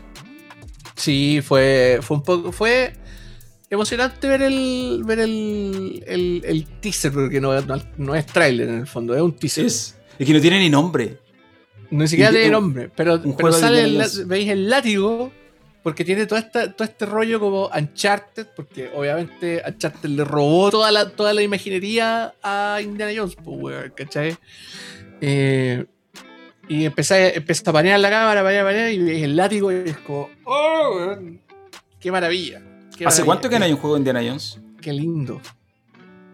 Yo creo que ¿Cuál, ¿Cuál podría ser el último juego de Indiana Jones? ¿Salió, ¿Salió algún juego acompañando a la, a la Calavera de Cristal? No la lo sé. última película de, de Indiana No lo sé. Puede que sí, pero la verdad que no lo sé. Yo el último que jugué fue el de Super Nintendo. Las grandes aventuras de Indiana, Indiana Jones Great Adventures. Mm, Great Adventures. Que contenía las tres películas. Pero que en realidad era una adaptación bien libre porque, bueno, era un juego de, platafo- de plataforma, acción, que así hay como las cosas de las películas, pero no era exactamente las películas. Eh, pero yo creo, sinceramente, que a día de hoy, hacer un juego de Indiana Jones es básicamente hacer un juego de acción en tercera persona. Es básicamente hacer Uncharted. Uno puede decir, oye, le van a copiar Uncharted de más, pero también Ya, digamos que pero- Uncharted existe porque existe Indiana Jones. Sin Indiana Jones. No, van a decir, no van a decir que Nathan Drake no es indie, po, weón. No, no, es no, como, no. es como el, es como el, ¿cómo se llama? Eh, el, el chiste de los Simpsons, así como, como, Gabo me robó ese chiste y tú se lo robaste a Woody Allen. Sí, pues, weón. Bueno, en el chat de YouTube, chat en vivo, para los que están viendo en vivo, están apuntando que los Lego Indiana Jones fueron los últimos que salieron. Pero son juegos de Ah, Lego. Lego. Pero son juegos de Indiana Jones, aunque, claro, bajo la lógica del Lego. Pero, pero juegos de Indiana Jones así como, entre comillas, puro. eh, No sé, yo te digo que el que jugué el último fue el de Super Nintendo, que es muy bueno. Y no sé, después tiene que haber salido otro, pero nunca más. pues. Entonces, eh, por eso digo, este juego apareció de la nada y lo hace Machine Games, que son conocidos por hacer los Wolfenstein. Los últimos, los últimos tres Wolfenstein, si no me equivoco. Yes. Que son buenos juegos, son muy buenos juegos. Pero son juegos en primera persona. No son juegos. No creo que hagan un Indiana Jones en primera persona. Me- Ya. ¿Sabéis qué? Puede ser. Puede ser. Puede ser. No lo descartemos eh, de entrada, ¿cachai? O sea, lo más probable es que no lo sea. Pero puede que sí lo sea, ¿cachai? Puede que no. no, no- no- de hecho, eh, piensa que en general lo- los, los juegos de Indiana Jones, o sea, las películas de Indiana Jones tienen, tienen mucho roce como, como con los años eh, 40, 50. 30, 40, Eh, 50, sí. Claro, exactamente. Entonces, eh, yo, por ejemplo, no sé, vos, se me viene a la mente, así como, como en, en, en concepto, se me viene a la mente, por ejemplo, no sé, Medal of Honor Live Assault. ¿Cachai? Pero la- la- las partes como de espionaje, ¿cachai? Como, como más, como un- una cosa no pensada como un shooter de guerras, sino que como un juego de aventura en primera persona. Como. Y, y quizás la, la mecánica del látigo se ve interesante en primera persona. No sé. Sí, Me no, lo sí, imagino, sí. ¿cachai? Pero es que a mí me cuesta. ah, sí, yo creo que mecánicamente podría funcionar. A mí, por lo que me cuesta pensar en algo juego así, es que Indiana Jones es un personaje muy propio. Entonces, ¿cómo puedes hacer un juego de Indiana Jones en el que Indiana Jones no se vea? Eh, llenándolo de cinemática. Que de hecho es, es probablemente lo, lo- lo que me parecería más interesante a mí personalmente. Lo- yo a mí, a mí me gustan mucho las películas de Indiana Jones. Sí, a mí también. Y, La he visto en Netflix varias veces. y lo, la, una de las grandes gracias que tienen las películas de Indiana Jones y por qué han resistido tanto el pasar del tiempo es porque están muy bien filmadas. Están, yo no diría bien filmadas, excelentísimamente bien filmadas. Tienen un cariño que, que es como de repente difícil de ver, ¿cachai? Como no lo, no, no lo veía en otras películas. Y creo que, creo que en una parte de, de, de como el levantamiento del cine en esos años se vio muy reflejado ese amor, ¿cachai? En, en como Spielberg, como Robert Zemeckis, eh, como Brian De Palma, etcétera, etcétera. Y lo bacán es que esas películas están extremadamente bien filmadas, ¿cachai? Entonces tienen momentos icónicos, pues, weón, que los veía en todos lados. Y al menos a mí me gustaría ver esos momentos reflejados en el, no necesariamente como, como homenaje a las películas, pero si le. O sea, Wolfenstein igual es un, es un juego que, al menos los últimos que han salido, son juegos que se han caracterizado por tener una cierta. eh, eh, como, como empuje hacia la cinemática también, ¿cachai? Son juegos como muy story driven. eh, y que, y que tienen un rollo, obviamente, con lo nazi, con, lo, con ¿cómo se llama? Con, la, con toda esta historia que rodea al, al Wolfenstein moderno. Y creo que, lo, que se podría aprovechar por ese lado, ¿cachai? O sea, si es que buscaron a este estudio para hacer esto en particular, no sea por la mecánica, sino que sea por el, quizá por el cariño o por la atención que ellos le ponen a ese tipo de cosas. Como la parte más no jugable de lo jugable. Buscaron un estudio que tenga experiencia en juegos en los que hay que eliminar nazis. En Indiana Jones, básicamente, También. tú estás ahí, eh, tus antagonistas son siempre los nazis. Entonces, bueno, ¿quién ha hecho juegos de nazis últimamente? Ah, Machine Games. Pasémosle ahí. Ya, eso es, la, ahí. eso es la explicación simplista, po. La aplicación banal, simplista, Banal, claro. de redes sociales re- de por. Extremadamente reduccionista, po. Claro, se la pasaron a Machine Games. Eh, ahora, hay un punto importante en esto. Eh, Machine Games es un estudio de Bethesda. ¿Cierto? Que pertenece a todo este brazo de Bethesda que hace juego. Y Bethesda hoy en día, o va a ser en un poco tiempo más, eh, parte de Microsoft. Por lo tanto, al tiro, al tiro el otro día yo leí comentarios en un foro, no sé dónde. Eh, bueno, ¿y este juego va a ser exclusivo de, de Xbox? Muy buena pregunta. Y la verdad es que yo lo dudo por un tema de... eh, no, no, no, no- no me- no veo que haga sentido en esta lógica de llevar juegos como de eh, marcas tan icónicas como Indiana Jones y, y limitarlos solamente a una, a una plataforma o a un público y dejando fuera a otro. ¿Cierto? Eso fue lo primero que pensé. Yo creo que es lo lógico, ¿cierto? Sí, lo- aparte que el, el- no sé, uno de repente está como, como obnubilado por la, la lógica como de la, de la guerra de las consolas, ¿cachai? Como de los Mm. videojuegos y toda la weá. Y en realidad, todas estas líneas de negocio, ellos ven qué, le- qué les conviene más a la hora de hacer plata nomás, pues, weón, ¿cachai? Claro. para una empresa como Bethesda, que es una subsidiaria de Microsoft y que no, y que no está estrechamente relacionada, o sea, obviamente trabajan en la misma línea, pero no es una empresa dependiente del producto Xbox Claro. como tal, ¿cachai? Es parte de la familia. Es pero parte no de la. Es, de es un, es un tío, ¿cachai? Es un tío. Mm. Y el tío, weón, trabaja eh, vendiendo pan, weón. ¿cachai? Mientras aquí en la familia, weón, no sé, el papá es mecánico, ¿cachai? Claro. Trabaja en otro lado. O sea, son tangenciales, trabajan en la misma esquina. O hacen, o hacen algo parecido, pero no, no, no están íntegramente relacionados en términos de plata. Él vive en su casa, yo vivo en la mía. Claro. Entonces, el Pero lógico- él, el de su casa, paga mis cuentas. Eso es. No, po, por supuesto. Pero Hay que que, decirlo. puta, nuestro ya nos llevó una herencia del abuelo y él paga Eh, las deudas. él paga ¿Cachai? todo. Entonces, sí, pues sí, obviamente. Pero, son- pero convivimos con. eh, con, con el- en el fondo, los dos vivimos con la misma cuenta corriente, pero firmamos distintos cheques, ¿cachai? Entonces, el, ¿cuál, ¿qué es lo más lógico en términos de negocio? Me imagino yo que debe ser no hacerlo exclusivo, ¿cachai? Eh, vendí más, más copias o se fortalece más la empresa Zenimax vendiendo no exclusivamente, que sí vendiendo exclusivamente. Que es una movida de PR interesante para Xbox, sí, obvio que lo es, porque ahora todos los juegos que salgan de Bethesda, todo el mundo va a preguntar igual, ¿cachai? Y esto va a ser exclusivo, y esto va a ser exclusivo. Y el dejarlo en las sombras, el no explicitarlo, lo hace interesante como una movida de marketing para, la, para Xbox. Ahora, O sea, me conviene que el tío no diga nada. es, es que este es el punto, porque hasta ahora Xbox no ha dicho nada. Este anuncio llegó por parte de Bethesda y llegó por parte de eh, Lucasfilm Games.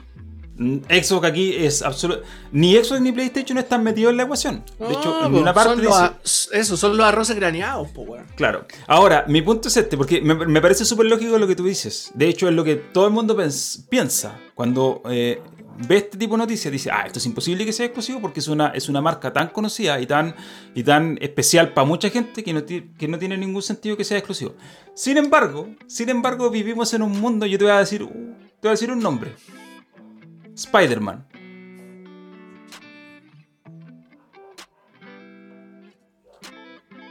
Spider-Man. Una marca tan grande como Indiana Jones o más. Y sin embargo, los últimos dos juegos han sido exclusivos de una plataforma. Y nadie, en, en ese caso, nadie ha, ha hecho la pregunta, oye, pero ¿por qué este juego no es multiplataforma? ¿No les iría mejor siendo multiplataforma? ¿Venderían más? ¿Por qué Spider-Man está limitado a una plataforma? No, no es una pregunta que yo haya visto hasta ahora, digámoslo así. Ya, Y creo que cabe bajo la, bajo la misma lógica. Ya, es que, a ver, yo creo que ahí la cuestión funciona al revés. ¿Cachai? A ver, funciona, funciona al revés. Bueno, primero que todo, Estudio Santa Mónica. O sea, Santa Mónica Studio. No es, o sea, no es una, un, un o sea, le hace muchos juegos a PlayStation. Espérate, ¿estás hablando del que hizo Spider-Man? Sí, pues. Pero eh, Spider-Man lo hizo Insomniac. O sea, Insomniac, Insomniac, perdón. Y espérate, espérate, es que Eh, Insomniac es un estudio de Sony. Lapso Linguae. pero Lapso pero. Insomniac, Sony lo compró, po. Ya, pues. Ahí, o sea, pero, pero, a ver. Es que es, el, es que es el mismo caso.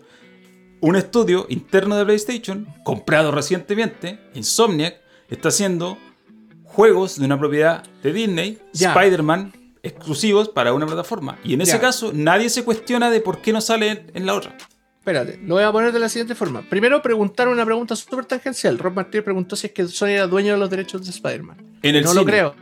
En el En cine. claro, claro. La, la- en Sony Entertainment, que de hecho PlayStation es una subsidiaria, pero no es, pero estos son derechos de distribución Cinematográfica. cinematográfico, claro.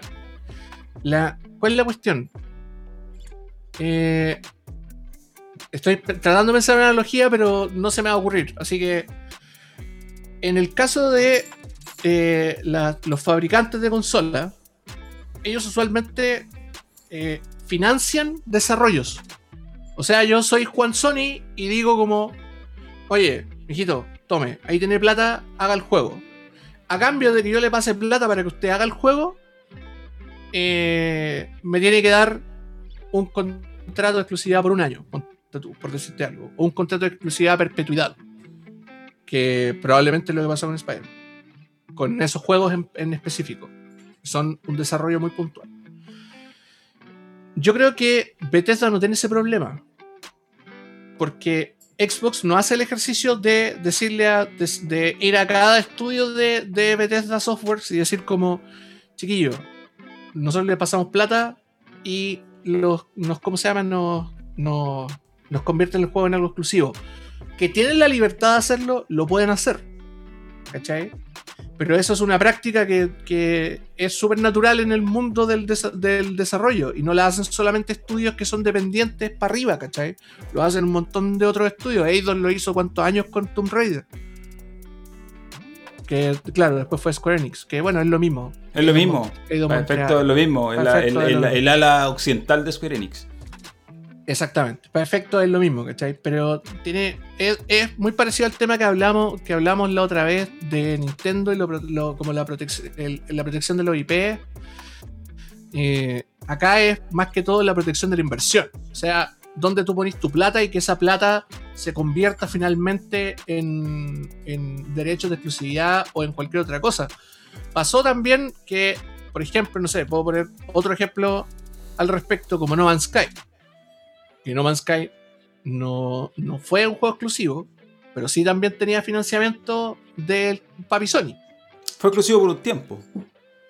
Pero, pero no, no, no es un juego que te mantiene una exclusividad, ¿cachai? Claro, no, sí entiendo.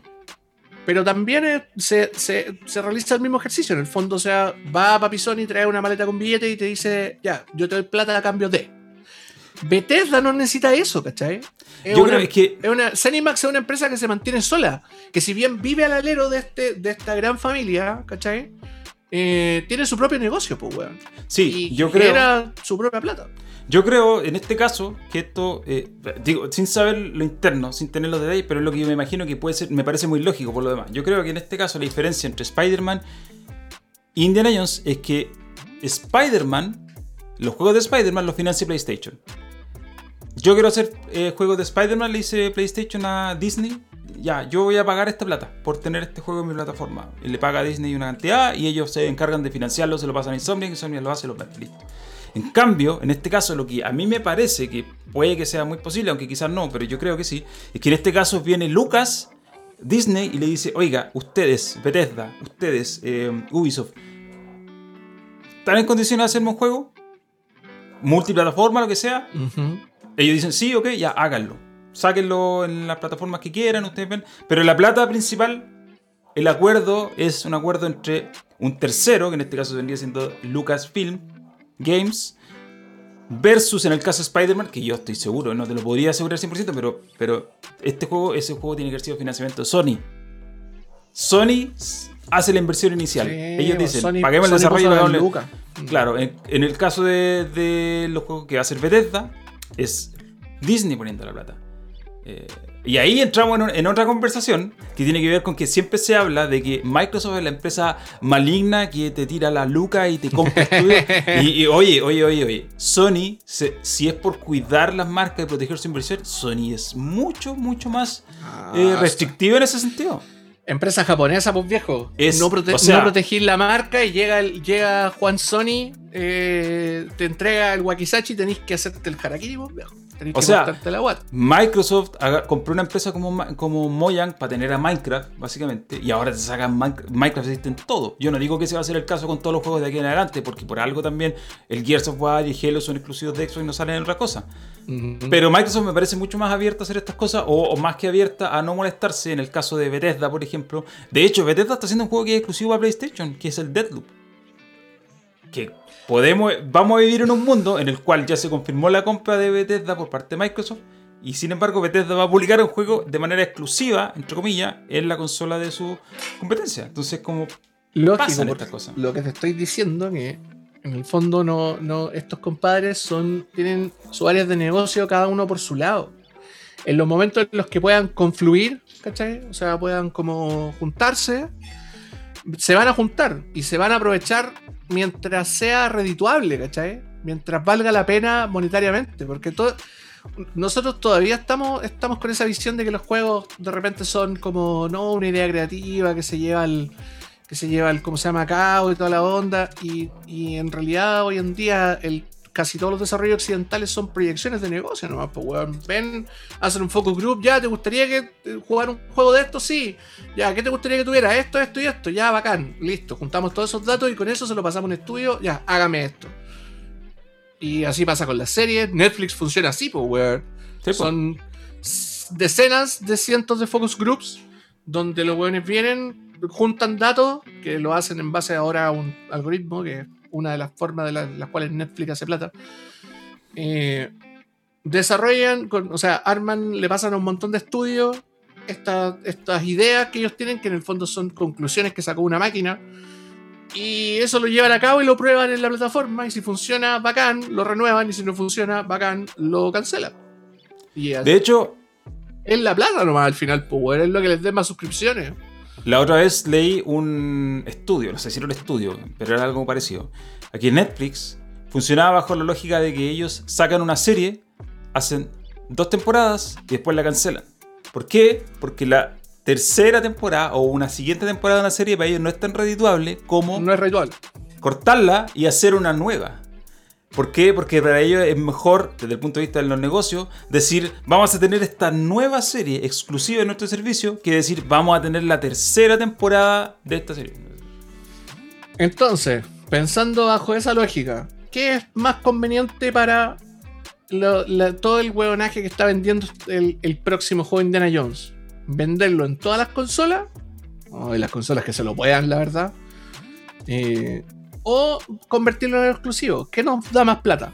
Ahora también ah, ¿Te hará vender hay- más consolas? No sé, pues, weón. hay otra arista que no hemos considerado y que también está ahí y que ha pasado, que Microsoft cuando compró Bethesda dijo todos los acuerdos que se hayan hecho hasta ahora los vamos a respetar. Se respeta, claro. Se respetan. Y, y existe la posibilidad, de hecho yo creo que es muy posible, porque este, este tráiler del otro día no lo hicieron en dos dos meses. Es muy posible que este acuerdo haya estado firmado de antes y simplemente no se haya anunciado. Entonces como que, bueno, lo respetamos porque está hecho y ya, ya. Pero aún así, y esto también pasa con Deadloop, cuando esos juegos salgan a la venta, y esto es lo que a mí me da risa, porque Deadloop va a ser un juego exclusivo de Play 5, Bethesda va a ganar mucha plata, pero esa plata finalmente va a terminar en los bolsillos de Microsoft, que es la dueña de Bethesda. Entonces, Claro. eh, eh, digo, yo con esto no quiero descartar que los juegos en el futuro no vayan a ser exclusivos. Yo sí pienso que el Elder Scrolls que venga va a ser exclusivo de Xbox. Te la firmo que va a ser exclusivo. Porque tú no compras una marca de 7 mil millones de dólares para vender. No, no. Te lo firmo que va a ser exclusivo. Al menos por un tiempo. Bueno, le vamos a mandar un saludo a nuestro amigo Sati, Sati Anadela, Don Sati. que, que tiene los cojones tan grandes que, que tiene la capacidad de poder hacer dinero vendiendo juegos en la consola de la competencia de En su, su principal competencia. Que más encima vende más consolas que ellos. ¿Qué más Lo cual, al final, En si tú lo teoría. pensáis, En si tú- teoría. no, si vende más consolas, PlayStation 4 y PlayStation 5, vende más. Pero eh, si tú lo pensáis, es como una lógica media retorcida de negocio, pero que a la larga tiene mucho sentido. Y por eso a mí me da risa cuando la gente se pelea por estas cosas y es como que discute y se pone la camiseta de la empresa o se pone la camiseta de PlayStation, de la empresa que sea, Nintendo, y al final esto es un club de empresarios que al final del día se van a tomar un copete ¿no? y andan metidos en y... Es un club de gente, de básicamente de gente gorda con dinero que trafica niñas de 14 años y Claro. juega golf. Eso son. Sí. Eso es. Básicamente eso.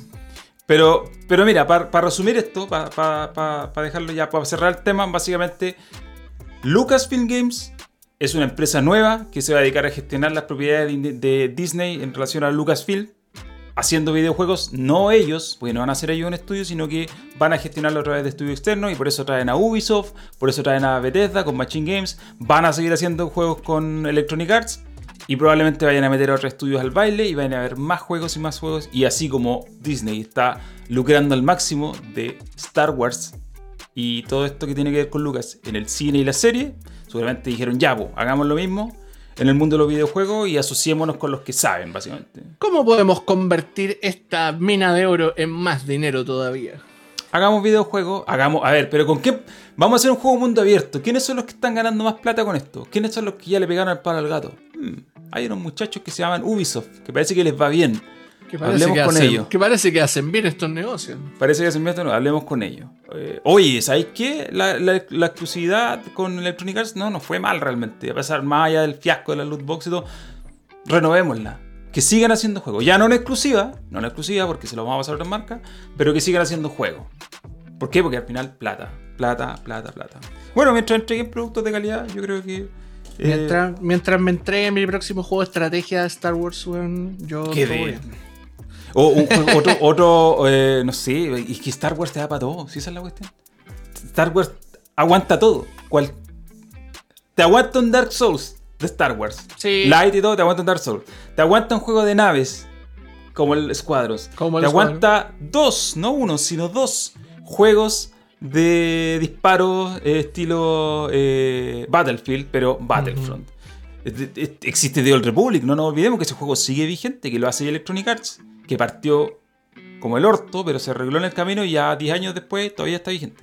Bueno, y así, entonces es como. Sería tonto, digamos, amarrarse a un estudio siendo que tenéis un montón de posibilidades de, de otras empresas y todo eso. Claro, y que, lo- y que Electronic Arts, fuera de los fiascos, no, lo- no, no se paró del baño, ¿cachai? O sea, siguieron, siguieron Sí, haciéndolo, po, siguieron haciéndolo y van a seguir Lo siguieron intentando y lo van a seguir intentando hasta el 2023, pues, weón. Tienen el- la cancha abierta para poder seguir intentándolo.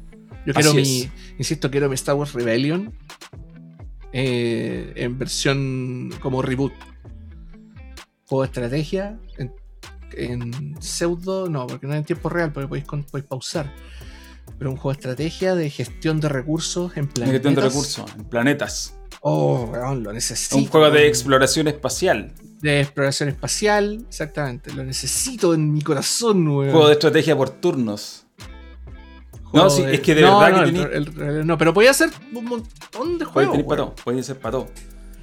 Eh, así que, bueno, eso con Star Wars. pues, Así que, eso. Si este tema les parece interesante y están viendo esto en YouTube después, dejen el comentario. O en, redes sociales, en Instagram, qué sé.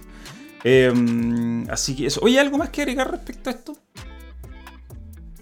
No, ese era, ese era mi comentario, la verdad, que es un juego de estrategia en tiempo real, lo necesito. Me, me hacen falta esos juegos últimamente. A mí me genera curiosidad el juego que va a hacer eh, Ubisoft, la verdad. Sí, a mí Como fan de los. Division, creo que es un juego que me interesa. Así como, Sí, más pueden que hacer quiero- el mismo juego. Ponerle una Sí. skin de Star Wars No- encima y lo voy a comprar, pues, weón. Claro, no es como que yo diga, ya lo voy a comprar en preventa apenas salga, no, pero, pero me llama la atención el concepto que puedan. Es que hay, de verdad que hay, hay harto en realidad, se pueden eh, picar muchas cosas ahí. Eh, oye, ya, y para ir, eh, para ir cerrando eh, el, el comentario de topic, el otro día yo puse eh, una foto en Instagram de un libro que encontré, que es este, lo voy a mostrar aquí para los que están viendo el video. Uh. El libro de Super Nintendo, que este libro lo, lo encontré en mi, mi cachureo, lo compré hace años en Brasil. Pero lo compré en el aeropuerto, en un viaje. Así como la última plata que me quedaba la voy a gastar en algo. Y me compré este libro que en realidad me costó súper barato. Estoy seguro que me costó menos de 10 lucas en plata chilena. Y el otro día me puse a ojearlo porque nunca lo había ojeado así en serio, digámoslo así. Eh, y eh, esto, bueno, está todo en portugués, pero ¿sabéis qué? Trae, es que trae unas cuestiones que nunca había visto. Como por ejemplo, estoy tratando de buscar esta página, la página del periférico en cuestión. Este, aquí está. Mira esto, por favor. Lo voy a poner aquí en la pantalla para que la gente que está en YouTube lo vea. ¿Qué es Me eso? dio muchísima risa. Es una bicicleta es, un- es una, estática. Una, una bicicleta estática. Es una bicicleta estática. Oye, justo en el en la contrapágina, idea mía, estaba la pistola del Little Enforcers. Eh, lo que pasa es que en la contrapágina lo que hay es un casco de realidad virtual, que también había uno para la Super Nintendo, y que viene con una pistola. po. Y a ver, voy a- aquí Ya. no había leído esta parte. Eh, se Yo llama tenía, yo, Stunt Master. Yo tenía ese, ese, esa, o sea, no el periférico, el, el Stone Master con, la- con el casco y todo, pero la versión de Super Nintendo de Little Enforcers, que es bastante conocido de. Sí, era un juego de un arcade. de disparos, que era de Konami. eh, y que lo tenía, tenía la licencia de Nintendo a distribuirlo en, en, en consola, en Super Nintendo. Venía en una caja grandota y traía una pistola, pues, weón. Traía una, un revólver, ¿cachai? Pero como Nintendo es especial, y bueno, de hecho, eh, era, emulaba la pistola del arcade, porque la- los- los- el arcade de Little Enforcers era una, una pistola, era un revólver bastante más grande que el, que, el, que el real, pero eran de colores, era uno celeste y uno rosado. Para que si vamos a aplicar violencia, por último la apliquemos con colores pastel, pues weón, ¿cachai? Y, lo, y obviamente la versión de Super Nintendo es bastante más Sí, me eh, acuerdo. PG me acuerdo de esa versión. de arcade. Pero es un juego que yo adoraba cuando era chico. Mi viejo me lo compró cuando yo tenía como 5 años y obviamente probablemente me marcó de por vida, pero yo me lo sé de memoria, de memoria, de memoria. Lamentablemente esa pistola se me echó a perder en algún momento y después cuando yo me cambié de casa desapareció y perdí uno de los periféricos más bonitos de la historia de los videojuegos porque era de muy buen material. Era como un plástico brillante, rico, como con buen peso, ¿cachai? Y no era como la pistola del, del Duck Hunt, ¿cachai? O sea, No, pues era un plástico, entre comillas, tratabas ordinario. de pegarle a la pantalla, ¿cachai? Y, y que trataba de apuntarle a la pantalla y no le, no le achuntabais nunca. Era súper certera, weón. Y calibrarla era súper fácil. La podíais calibrar en el. Onda, como de una manera muy sencilla en el menú del juego. Y funcionaba muy bien, weón.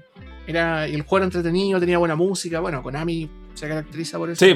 Sí, en, ese, en esos Pero- tiempos sobre todo. En su tiempo, exactamente. Y el juego tenía un, un loop muy entretenido. Y yo hasta el día de hoy, cuando veo el arcade en, en los Diana, por ejemplo, pues está el. No sé si lo, lo habrán sacado. No he ido a los Diana desde que empezó la pandemia. Pero estaba el arcade de Little Enforcers. Con las pistolitas y todas las Con las pistolas de verdad. Es bacán, es bacán. Son esos juegos que te marcan igual. pues, como Sí, la no, si es que onda. era la- los tiempos del arcade, po. Oye, mira, otra cosa que encontré en este libro fue este aparato, que no sé si la gente lo conocía, es una especie de VHS, el que negro que está acá, perdón, ahí sí. Es una Parece especie de VHS que es como un Xbox, eh, y que realmente era una versión de Super Nintendo, se llama Super Famicom Box, Este, eh, existía solo en Japón, y era eh, para hoteles, hoteles o aviones. ¿Por qué? Porque eh, permitía eh, ponerle límites de tiempo a las sesiones de juego. Ah, perfecto. Pero, pero venían con juego incorporado. Venía- que llevar el venía con- cartucho. Tenía un cartucho que traía varios juegos. Por ejemplo, Ah, mencionan Tenía- a Super Mario Kart. Tenía claro, una multi. claro, tenía una multi. Tenía Super Mario Kart, Star Fox y Super Mario All Stars. Eh, pero también eh, parece que es que no entiendo bien el portugués, pero por lo que entiendo venía un, un cartucho que traía todo eso. Y además había unos juegos que se podían cargar por BIOS, según lo que dice aquí. Eh, pero era una versión como para los hoteles o para los aviones. una cosa así. Había. Creo que vi un, un modem también. Creo que en Japón había un modem. La, la Super Famicom VS Satellaview. El Que- Satellaview, eso era. Que estoy podía, seguro ir- que lo podía ahí. era, era, lo ponía ahí abajo de la consola. po. O sea, tenía la Super Sí. Famicom y, la ponía, y tenía el puerto de expansión abajo y podía chantar la Satellaview debajo. Sí. Y, te, y de hecho hay muchos juegos, hay un, hay un movimiento de gente que está restaurando, qué lindo, weón. Ahí está el Satellaview. Hay un video. hay un movimiento de gente que está restaurando eh, los servicios para los emuladores. Entonces puedes jugar juegos de Satellaview como, como si tuvieras la consola, ¿cachai? Porque muchos de los juegos necesitaban que tú estuvieras conectado a internet. Como eran los primeros juegos como servicio Sí, del mundo. Pero habían, eran versiones re interesantes de otros juegos. Había un Zelda, parece que era, que era Satellaview. Eh, habían, no, no puedo mencionar así como top of my head en este momento todos los juegos disponibles en la consola, pero eran varios. Entre ellos típicos juegos, a los japoneses les gustan mucho los juegos como de caballos. Como de carreras de caballos, tienen un rollo con las carreras de caballos, tienen un rollo con los pachincos, tienen un rollo con, Sí, con, los juegos, definitivamente. con los juegos de puzzle.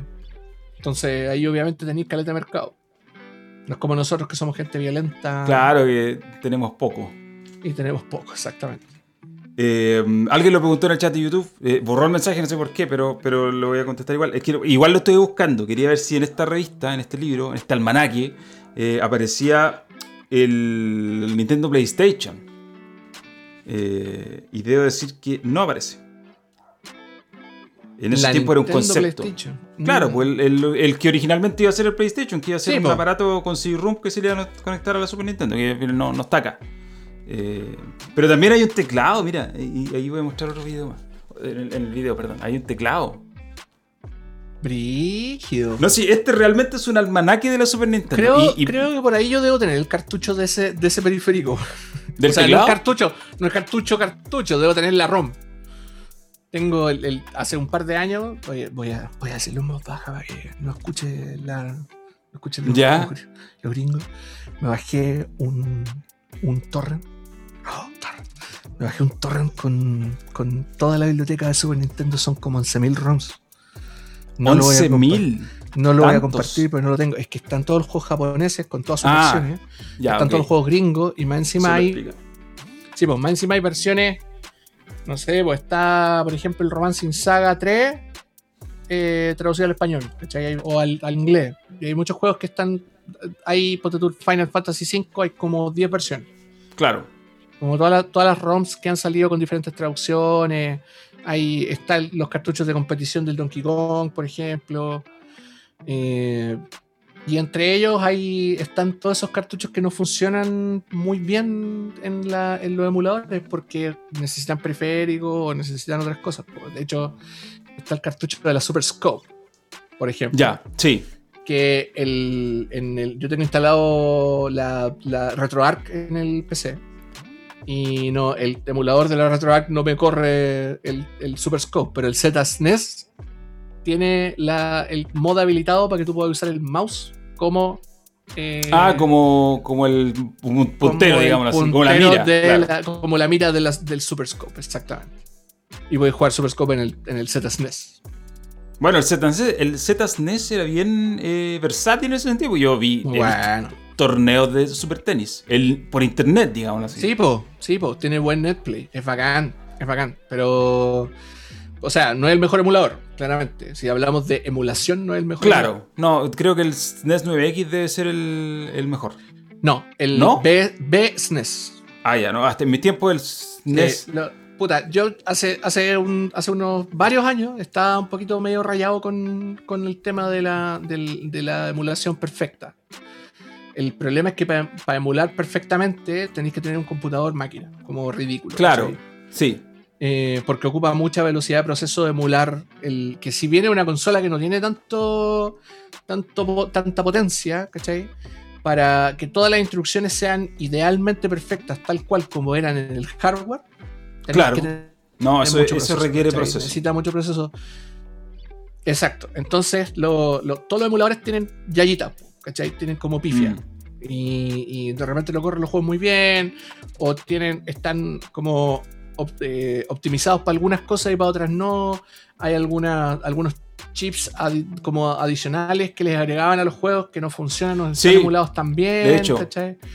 Eh, y precisamente porque ahí hay, bueno, hay cosas de, de como matemática más profunda también en términos de emulación que son que son como yankee, ¿cachai? O sea que, el, por ejemplo, el salto de números, de números cerrados, ¿cachai? A números de punto flotante, es, weón, onda, como hay un universo, ¿cachai? Como es, una, es insalvable, es como la, la, la, la, como la mecánica cuántica, pues, weón. Claro, es que el otro detalle, el otro detalle súper importante, es que estas instrucciones, las que tú mencionas, muchas veces no eran como base del hardware para todos los juegos, sino que muchas veces eran los chips que venían en los cartuchos y que traían su propio set de instrucciones, su propio lenguaje. Sí, DCP1. Claro, entonces eh. emularlo no es como ya el emulador viene listo. No, pues tenéis que emular cada juego, cada instrucción de cada eh, Es un.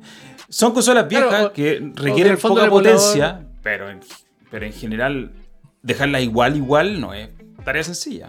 Claro, que el, emulador responda exactamente igual a como responde el mm. hardware. Ese es el, ese es el, detalle, ¿cachai? Ahí, claro. Y, la verdad es que en el, en el 90% de los casos la weá da lo mismo, ¿cachai?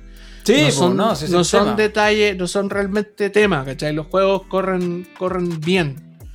Pero tienen pequeñas cosas que no son iguales, pues, weón. El ejemplo que siempre ponen los weones que como están metidos en el mundo de la emulación así, brigia, perfecta, eh, es que los, ¿cómo se llama? Por ejemplo, en el, hay cachado que en el A Link to the Past los, los, triángulos de la Trifuerza van como girando y se colocan así como que calzan. Sí. En todos los emuladores, excepto Business, todas esas weas nunca calzan perfecto. Nunca calzan. Y eso porque es un cálculo matemático en tiempo real, po. Exacto, nunca calzan perfecto, po, weón. Pero en el Business, en modo, en modo como. Es que tiene como creo que son dos o tres modos. Por un modo como emulación ideal, por así decirlo, la weá funciona. Pero para correrlo así, tenéis que tener una máquina buena. No increíble, porque ahora lo, ustedes cachan, Ley de Moore, hay sí, maquinones, pues Con un Threadripper, con un Ryzen Threadripper no hay a tener problema. claro, claro. Ese procesador cuesta 4 mil dólares, digamos. Con un buen proceso no tenéis problema. Y de hecho hay, hay gente que está diciendo que la, que la emulación perfecta se hace por FPGA. Que ya es otro mundo, pues, weón. Y ya no me quiero meter en ese tema ya. Porque Mira, alguien está mencionando en el chat de YouTube que el Top Gear 3000 corre mal en la SNES Mini. Y yo no, no he modificado mi SNES Mini, así que no sé. Pero el Top Gear 3000 es un juego de carrera que yo lo jugué, pero que no era un juego tan. Ni siquiera tenía chip así como SFX ni nada. Era un juego terrible, entre comillas, hay, plano. Hay muchos juegos que corren pésimo en el emulador original de la, de la, de la SNES Mini. De hecho, si, ustedes la, llegan a modear, instalen el SNES 9 y no, pues la versión que corre en la, en la mini. Y fuercen, que de hecho uno lo puede poner como, como en, los detalles del, del, del que es el programa que se usa para pasarle juegos a la consola. Uno puede poner que quiero forzar que este juego no, corra en el, emulador nativo de la, ah, consola. El emulador nativo es ordinario, pues, weón. Pero corre el Star Fox. Corre el Star Fox. Ya, pero es que porque. Está optimizado para ese juego. Porque está hecho a medida para que el, para que el chip Super FX corra bien. Pero por ejemplo, no sé, pues vos le metiste el Subfantasia y el juego y el, y el emulador se cae, no te corre el juego. O el Stunt Race FX. Que yo hace un tiempo atrás lo estoy jugando en emulador y digo, ¿cómo podía jugar esto cuando eras chico? es, es, es, bonito, pero es injugable. Eh, va como a 10 cuadros por segundo. Sí. Va como literal a 10, como 10, 12 cuadros por segundo. Es, bueno, el Star Fox también iba como eso. Y es como hoy en día sin hacer. Hoy día no te. Hoy día sale un juego así, Cyberpunk, y te lo revientan. No te, claro, no te perdonan. No te lo perdonan. 40 en Metacritic. No te lo no, no, no es aceptable. Y el Stunt Race FX era un logro técnico que se entiende porque estáis tratando de hacer correr un juego en 3D en una consola que no estaba preparada para eso. Pero aún así no era una demostración de potencia realmente, porque estaba venía con otro chip y porque corría mal. Eh, pero bueno, ese es el mundo maravilloso de la emulación. Yo creo que. Hay, un, hay ahí un universo entero de cosas que nosotros no conocemos. Bueno, en resumen, este libro trae eh, la parte de los juegos, que es la parte ya final, la parte más gruesa del libro, son 550 juegos que vienen como detallados. Es un almanaque realmente de los juegos que salieron para Super Nintendo.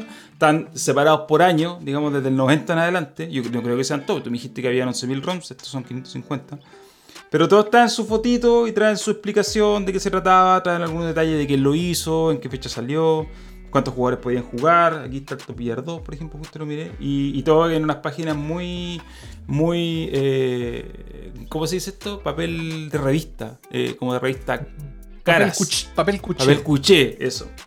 Eh, y como te digo, el otro día lo encontré buscando otra cosa, lo encontré y dije lo voy a empezar a ojear porque no lo había visto nunca en profundidad y claro, ahí encontré que trae más información de la que yo esperaba que trajera. Ahora, lo que me dijeron el otro día es que este libro, no sé si era real, no lo comprobé, me dijeron que este libro solamente se editó en Brasil y en portugués. No existe este libro en, otra, en otra eh, edición que no sea portuguesa. De hecho, en la parte de atrás también hay otros volúmenes. Está el de PlayStation, está el de Mega Drive o Sega Genesis, está el de MSX, Genesis. Atari 2600, el de NES y el de Master System 1. Todos esos existen en el mercado brasileño, obviamente. Eh, así que eso. Alguien me dijo, Sí, regálalo, regálalo. Sí, seguro. Igual voy a, voy a buscar el, el listing por ahí. Quizás está en alguna. En alguna, ¿cómo se llama? Hay que, hay que cachar. Tenéis que darme el, el- el nombre del, del libro completo. O sea, como el, libro, el nombre real. Y lo buscamos en alguna página brasileña. Algún, El libro real debe algún estar en compadre, algún lado. algún compadre nivel lo tiene que estar vendiendo. Estamos claros. Sí, po. Eh, alguien me preguntó aquí en el chat por Vortex. No está. De hecho, acá atrás hay un índice de todos los juegos que, vienen mencionados en el libro y el Vortex no está. Eh, pero, por ejemplo, están todos los juegos eh, con su página. Entonces, por ejemplo, si yo me voy a la ¿cuál- 259, ¿Cuáles son los, últimos juegos que salen? Porque me dijiste que estaban en orden cronológico, ¿cierto? está en orden cronológico. Déjame buscar aquí. 259, aquí está el Top Gear 3000. Este es del 95. Mm. Eh, el último juego que aparece es del 97. En 97 está el Arkanoid, el Dark Law, el Excite Bike, Boom Boom Mario Battle Stadium. Este juego salió solo en Japón. Está el Mm. FIFA 98. Uh, Está uno que se llama BS Zelda no Densetsu Inishie no Sekiban. Ese es el, ese es el de el de Satellaview. Sí, está Teleview, aquí está. Es- este juego salió solo en Japón.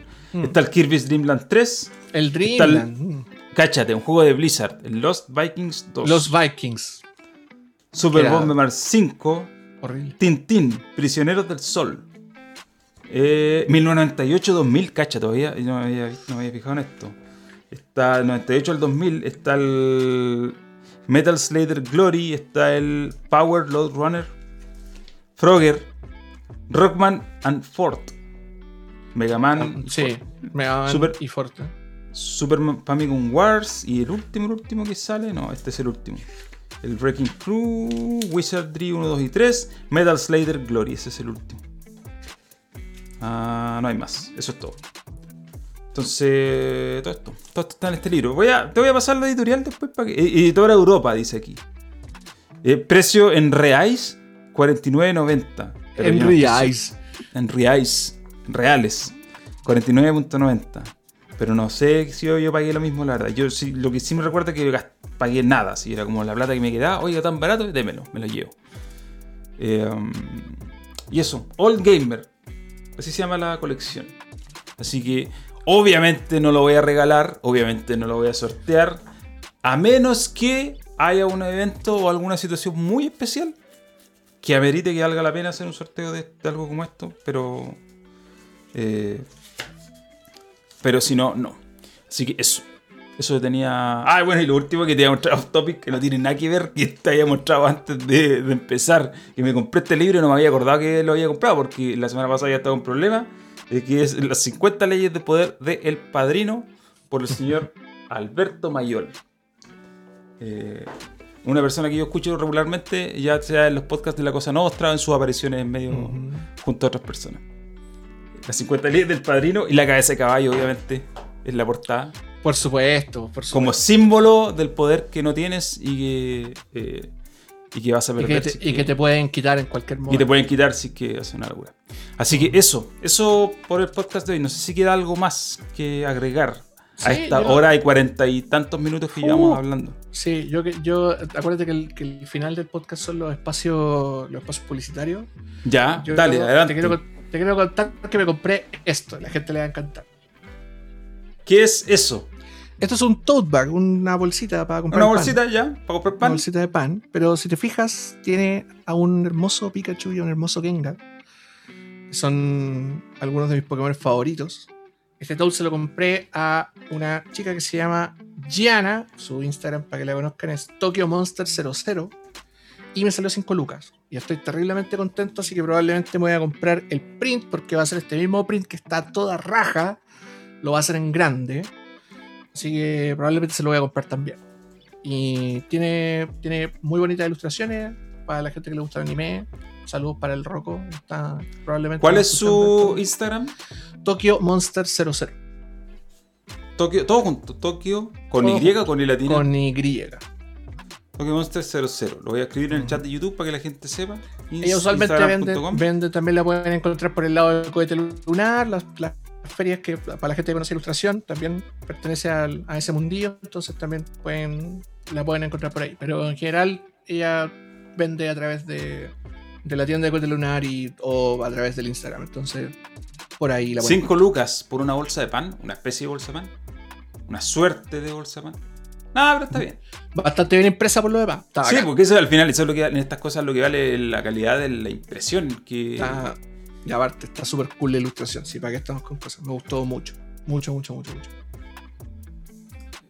Ya, eso. ¿Y, algún otro aviso publicitario? Fue, claro, vamos a pasar otro aviso. No, no tengo ninguno, al menos yo. No sé si queréis eh, pasar el aviso del handroll en. No, pero si el aviso del handroll, no, pues si es para la gente. No, imposible. Tengo una vecina que vende handroll y que le he comprado un par y quizá la verdad que son muy buenos. Eh, ah, la semana pasada me comí uno durante el podcast. Eso, te lo estaba zampando durante el podcast. Durante el podcast, la semana pasada. Esta semana me lo comí antes, no, mucho antes. Estoy también estoy en un plan de comer un poco más sano. Y lo he estado cumpliendo a rajatabla. Entonces, uno de esos, uno de esas cosas implica eh, no comer tan tarde. Eh, entonces, ya después de las 9 ya no hay más comida, se acabó. Alguien me quiere cambiar el libro por un kilo de palta. Por un kilo de palta. Lo cual Eh, considerando que las paltas están caras y están lo caras, digámoslo así, tiene un poco de sentido. puede ser un buen trade. Sin embargo, este libro te va a decir al tiro que cuesta varios kilos de palta. De hecho, voy a hacer la. De hecho, ¿sabes qué? Lo, encontré en Amazon. ¿Cuánto? Dossier All Games Super Nintendo em português do Brasil.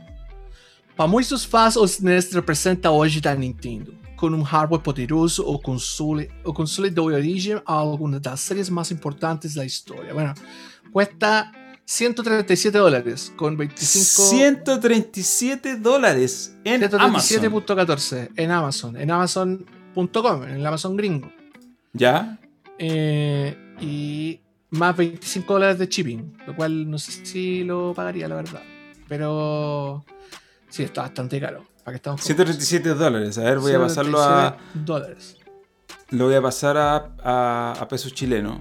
Lo vamos 137 a ver dólares. Lo voy a ver en Mercado Libre. 100 100.700 pesos. Eso cuesta ese libro. 100.000. Bueno, 700 pesos. Si usted quiere ficar en Brasil, Brasil, lo puede encontrar también en Mercado Libre, que es como. Con, B corta. ajá. Ya. Y está a 49 reales, que son aproximadamente 6.500 pesos. lucas. 7 lucas. Son 7 lucas. ¿Viste? Si yo te dije, si me costó súper barato, yo creo que incluso me costó menos que, que eso, cuando lo compré. Vamos a ver si eh, lo podemos comprar. ¿eh? Pero y en Mercado Libre de Brasil, si lo tratáis de comprar. Envío para todo o país. No, creo que no lo puedes mandar para no tiene envío. Ahora, esto yo me lo compré en un aeropuerto. Por lo tanto, en una librería en un aeropuerto, por lo tanto, también es fácilmente encargable, creo, a cualquier persona que. Eh, que se vaya a pegar el coronavirus a Brasil. Vaya a Brasil lo eh, ahora, no sé si existirá todavía, yo creo que sí, si está en Mercado Libre debe existir. Eh, pero a mí, la verdad que me gustaría, mirándola lo que está acá, me gustaría tener el del NES también, que fue una de las primeras consolas que tuve. Y, y una de las primeras consolas, digamos, modernas de la historia. Pero no creo que, bueno, no creo que esté agotado. Así que, mm, mira, es tan barato el libro que no lo voy a sortear porque es tan barato que cualquiera lo puede comprar. Ahora, si alguien de verdad quiere tenerlo, cómprelo en Amazon. No, pues no lo compre en Amazon, que está No, porque digo, si de verdad queréis tenerlo, bueno, paga lo que, que cuesta tenerlo. Porque, porque Mercado Libre no te lo manda para Chile. Mercado Libre de Brasil, digo, no te lo va a mandar para Chile. No, pues no, definitivamente no. Estoy viendo que Tour Europa parece que tampoco lo manda a... ¿La, eh, la página así como real? O sea, es que hay, una, hay un sitio que se llama europanet.com.br que parece que es un distribuidor de Editora Europa, que son los que editaron el libro. Y veo que lo tienen a 40 reales. Más barato Pero- todavía. Pero no sé si lo puedo agregar al carriño eh, para, para comprar. Tiene- porque tiene frete grátis para todo o Brasil. Produto adicionado ao carriño. Eh, Flete, gracias. Aquí lo encontré. Claro, aquí está, a 40, a 40 reais. Voy a mandar en el chat de YouTube para la gente que está viéndolo aquí en el video. No, solo voy a Eh, elegir Brasil. Se lo- ahí, está el, ahí está el link. Eh, me da risa, me da risa un poco. eh, me genera gracia y curiosidad el revuelo que causa un libro como este. Que en realidad es un almanaque, está bonito, eh, está bien hecho, tiene mucha información en, en portugués, pero en realidad es un libro que tampoco tiene mucha ciencia. Sí, información. Información, nomás, información antigua, información que más allá de un par de detalles, como la bicicleta estática, esa es información que está disponible, eh, es conocida, digamos así. En Sí, general. pero, es que, pero es que no está junta en un. Claro. Ahora, a lo mejor, a lo mejor, eso nos da una idea de negocio. Hablar con una editorial, ¿cierto? Y venderles eh, este, una propuesta de, oye, ustedes editarían un libro que Bueno, nosotros... Técnicamente, Planeta acepta, cual- Planeta acepta cualquier. Cualquier, Cualquier cosa. idea de idea de, de cómo se llama de, de libro así que podríamos contactarnos con, con esta gente de, Pero hecho, me- Pla- de hecho Planeta le hace libros a youtubers Sí, con, con cómo se llama con escritores fantasmas porque no, no digamos que los youtubers escriben esto es como la historia No. de, de la primera temporada de Boyack Horseman como voy a es hacer como libro, las... pero me es como las- un escritor fantasma un ghostwriter Es como la biografía de, no sé, de Ronaldinho. Que no la escribió Ronaldinho. claramente O de Beckham. Ujú. Beckham probablemente no saber ni escribir. probablemente bueno la cosa es que- Ronaldinho no debe saber ni leer. Ya. Ellos, ellos, no, no, ya, no, no seamos tan, no seamos así. ¿Para qué? ¿Para qué? Probablemente pueda entender las las sílabas. Eh, Oye, yo, espérate, en el caso de Ronaldinho, no pongo las manos al fuego. Y, y lo digo por una razón muy simple. Cuando Ronaldinho se fue preso hace un tiempo atrás, ¿te acordáis que estuvo preso en Paraguay? Sí, su sí. abogado, al momento de defenderlo en la corte, su argumento para defenderlo fue: Mire, señor juez, él es tonto. Tiene que perdonarlo. ¿Sabe por qué? Porque es tonto. porque es hueón. Básicamente es tonto. Él no, no tenía la capacidad craneana para poder, No, hacer este- él- para poder cometer no. este ilícito. No, es tonto, es tonto, él no sabe, es tonto. Entonces, si el abogado pagado por Ronaldinho lo dice, Ya, pero Bueno. es que los abogados hablan- dicen cualquier patraña para sacarte de la cárcel, pues viejo. Por eso. bueno, en, este, en el caso lo de él, el abogado en el caso O de él sea, el resultó porque Ronaldinho estuvo meses preso. tuvo meses preso. Eh, el- pero lo que te decía el abogado de O.J. Simpson decía: If the glove don't fit, you must acquit, pues weón. Y O.J. Simpson hasta el día de hoy es hombre libre. Y Sí, mató a su esposa, pues weón. No, sí, estamos de acuerdo. Pero ¿Qué- bueno, ¿Qué te digo? Ya, pero tú decís que aceptan eh, cualquier cosa de Editorial Planeta. Ahora, mi pregunta es, ¿va un libro como este? Tiene, digo, dice Super Nintendo, dice la marca, tiene una especie de logotipo. Me imagino que esto tienen que haber pagado derechos. po. No, no. Esto almanaque no lo hacís gratis. po. Ya, pero, ya, pero. Alejandro Alaluf sacó un. sacó un libro de videojuegos Sí. también. Pero Y- el libro de Alejandro Aluf no es un almanaque respecto a una plataforma. No es un libro temático, o sea, no es un libro como de, no sé, la Xbox 360. Pero salen muchos juegos. Sí, po, De diferentes plataformas, de hecho. Sí, sí, no, por eso te digo, pero no es un libro como temático de, en este caso, la Super Nintendo, o como los que están acá atrás, un libro temático sobre Master System o sobre PlayStation. Es un libro que tiene, parece tener tipo iconografía oficial, de hecho partiendo por los personajes que están acá, que deben estar protegidos bajo leyes de copyright y que no debe ser llegar y usar en una portada, digámoslo así, porque estáis usándolos para tener ganancia por un producto como un libro. Entonces, por eso digo, habrá que pagarle algo a Nintendo, me imagino, no sé. Pero es que esas cosas las gestiona la, la, la, la editorial, pues viejo. Eso O sea- no es problema tuyo, es Ya, problema de la en, editorial. en este Mira, caso lo que- tú dices mira, que es- hacer un ya. pitch es factible. Eso es lo, o sea, es que no sé si hacer un pitch sea factible. Yo creo que lo, lo- el, acá la estrategia es otra. A ver, Planeta, mira, la- los hechos son los siguientes. Planeta le hace libros a youtubers. ¿Qué quiere decir eso? Planeta ve, la, o sea, probablemente la gente que hace, que hace, eh, no, no distribución, que hace como adquisición en Planeta, los compadres dicen como, eh, a ver, ¿quién está de moda hoy día? Ya, este weón. Ya, agarrémoslo, pongámosle un escritor fantasma. Estoy especulando, por favor, Mm. Editor Planeta, si escucha esto, no, esto es una idea de su Editor modelo de Planeta, negocio. si usted escucha esto, escu- eh, no se vuelva loco y No contáctenos. Exacto, exacto, exacto. Pero, y te contactan, te, ¿cómo se llama? Te dicen, quería escribir un libro, solo tenés que ir, verte bonito en, en una sesión de fotos, donde tu cara va a estar en la, en la portada, en la contraportada, y quizás en la contratapa. Y nosotros nos preocupamos del resto. Después tú tenés que hacerle distribución, subirlo a tu Instagram, hacerle todo el huello. Ya, bacán. ¿Cuál es la desventaja? Nosotros no somos youtubers. Nosotros somos. No, no sé qué. No nos- somos figuras youtubers, digámoslo así. Eso. Nosotros somos un canal donde hablamos de estas cosas. No tenemos una, un amplio abanico de seguidores. Absolutamente. Todo lo contrario. todo Se lo aprecia a los que Entonces- tenemos, eso no quiere decir que estemos ninguneando No, está todo lo contrario. los que Los, están. los adoramos. De hecho, ustedes son los primeros. Si es que algún, en algún momento nosotros nos volvimos mainstream, ustedes estaban aquí antes que eso pasara. Así Claro. que los queremos mucho. Pero el, yo creo que el camino, el camino a seguir para que nosotros nos convirtamos en publicadores de libros es que nos tenemos que volver youtubers. Nos tenemos que hacer famosos. Tendríamos que Si hacernos famosos. si nos hacemos famosos. si nos hacemos famosos y nuestros streams tienen más gente que los, los, los pelagatos que están transmitiendo ahora por Twitch, nosotros podemos ir con esa editorial Planeta y decirle como, hola chiquillos, usted- nos enteramos que ustedes estaban haciendo libros con youtubers. Les ticas hacemos esto y les hacemos el pitch. Pero tenemos que ser famosos primero, Claro, no nos van a. Sí, porque es que eh, eh, nosotros no somos famosos. Nuestro producto no, no- yo creo que no apunta a, al mainstream, digámoslo así. Ya, o sea, hay que ser honesto también con uno mismo. ¿sí? ¿Para qué vamos a decir que nuestro producto hoy en algún momento va a explotar? No. O sea, puede que pase, pero probablemente si pasa no va a ser por- porque nosotros hicimos algo. Probablemente va a ser porque YouTube un día decidió que un video había que viralizarlo y ya. Decidió que, claro, decidió que nuestro algoritmo estaba bacán. Claro, y digo, eso es que te- te- ya, te- pongámoslo ahí, listo. Alguien se equivocó y apretó el botón equivocado Apretó y el botón y nos, hicimos famosos y nos hicimos famosos.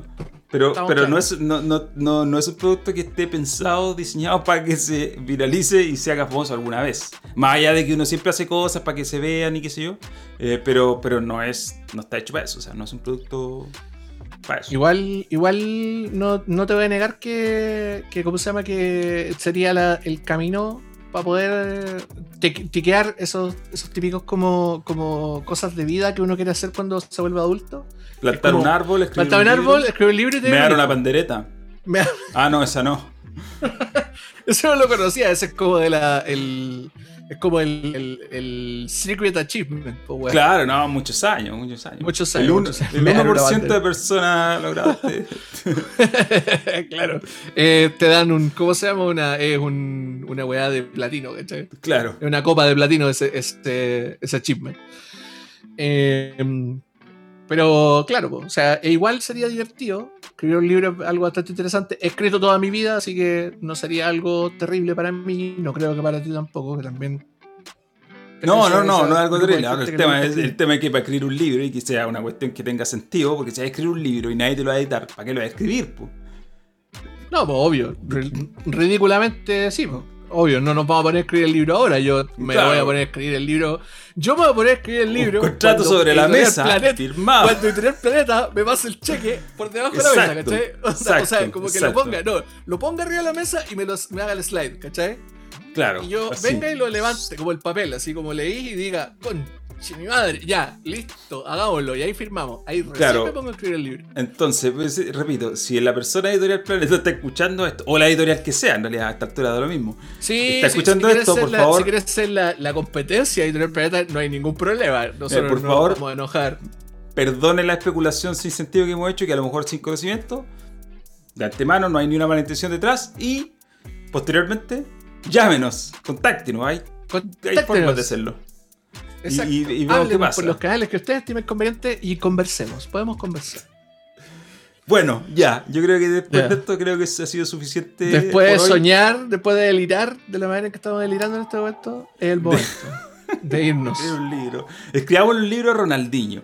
Ya que como él no sabe escribir y menos leer, entonces, bueno, nosotros podemos, eh, podemos eh, servir como Dios mío. Con esos prejuicios jamás vamos a escribir un libro, po, fantasma, pero era bueno para la pelota. Oye, antes de cerrar, gracias a toda la gente que está suscrita al canal, que son 350 en este momento lo estoy mirando acá, y yo no sé en qué momento llegaron a ser 350, y cuando partí Sí. dije, oye, si en 2020 esta cuestión tiene 100 suscriptores, piola. Porque con 100 suscriptores creo que te puedes poner un nombre arriba que no sea el que te da YouTube y no me acuerdo qué más. 100 es como la base para hacer algo relacionado a eso, a la URL. Tranquilo, si cuando, no- 100, piola. cuando, cuando nos llegue el. ¿Cómo se llama? La, la plaquita. el platino, es la placa. El platino, ahí vamos a estar terriblemente contentos. Claro, Pero- y de repente. Pero, pero bueno, ahora no. Igual estamos contentos. O sea, son Sí, pues que eso es lo que te digo. Y dije ya, 350 tener 100 para poder colocarle el nombre, eh, la URL específica al canal y no quedarse con la URL básica. Bien, y de repente miro 350. ¿De dónde salieron? Bueno, obviamente que salieron porque la gente nos encuentra en YouTube, porque nos sigue, qué sé yo, pero se agradece siempre porque en realidad es algo que no. que uno no es nadie, esa es la cuestión, uno, uno es eh, nadie. Eh, Somos uno hace cosas nomás, hay gente común y corriente y de repente humilde, te aparece. común y Claro, y de, repente, y de repente te aparece gente que te sigue y buena onda, bacán. Así que está bien, porque bueno que les gusta porque lo vamos a seguir haciendo. Y lo otro es que estamos en Instagram. Eh, Instagram.com slash metavoz1. Voy a poner la URL en el chat para que la gente la vea. El chat de YouTube para los que están viendo esto. Eh, ahí está, Instagram.com metavoz1. Eh, para que nos sigan ahí porque yo todos los días pongo contenido. Además de obviamente seguir el canal porque ahí aparecen videos. Pronto va a aparecer un video cuando, cuando termine de jugar los juegos que esté jugando. Muy bien. Oye, decía, Y- decía, para cerrar, decía Canito, escriban un libro del gato de Norman, de los ¿Qué? gatos. Delante vi que se atravesó uno por el. Pero esta Sí, la mismo, mochi, sí, es como la que mochi, pase sí. nomás. Adelante, Eh, bienvenida. ya son parte del, son parte del canal. Son parte del, del, del, del- ¿Cómo se dice? Del inventario. Así del lore. Son parte del del- lore. parte del lore. Del Así lore de exactamente. Eso, po, eso. Gracias, Norman, de nuevamente por esta No, gracias a ti, conversación amigo mío. muy productiva y divertida sobre estas cosas. Exacto. Y eso, los que están escuchando en Spotify, eh, gracias también. Eh, pónganle seguir. No sé, creo que es Spotify uno pone seguir a los programas. po. Creo, no sé. No, no- Sí, pues sí, sí, le poní, le poní No como que te manden los, los capítulos. Claro. Y eso. Lo escuchas, te aparecen también. Pero bueno, eso, gracias a los que a los que estuvieron viendo por YouTube, a los que comentaron, al pic de creo que 37, 38 37, personas que- 37. Mucha gente. que estuvieron conectados Mucha hoy gente, día. digo. Bacán. Me encanta que estén conectados un viernes en la noche. Yo sé que el viernes en la noche en este mundo de porquería está horrible. Ya no podemos carretear, ya no podemos hacer nada. Solo podemos, weón, comprarnos una chela, estar en la casa molidos en nuestra depresión jugando videojuegos. Y que el hecho de que ustedes estén acá, en vez de estar molidos en la depresión jugando videojuegos, o al menos que estén molidos en la depresión jugando videojuegos, pero al menos escuchándolo a nosotros, Yo nos creo que eso. Muy feliz. Yo creo que eso, que están más de alguien está haciendo otra cosa, porque es la forma de consumo de YouTube. La gente está haciendo otra cosa y de fondo tiene voces. Nos tiene a nosotros dando jugo. Así que en este caso nosotros. Así que se lo agradecemos por montones. Gracias, chiquillos. Los queremos mucho y nos estaríamos viéndonos la próxima La otra semana. semana. Eso. Oye, Ah, adelanto de la próxima semana, descargué Spirit Fire, lo voy a jugar. ¿Cuál es ese? Uno de los mejores juegos del año Ya pasado. sé cuál es, ya sé cuál es. Está en Game Pass. Está en Game Pass. Sí, sé cuál es. Ya, ahora sí que nos vamos. Cuídense. Chao, cabros. Chao, chao.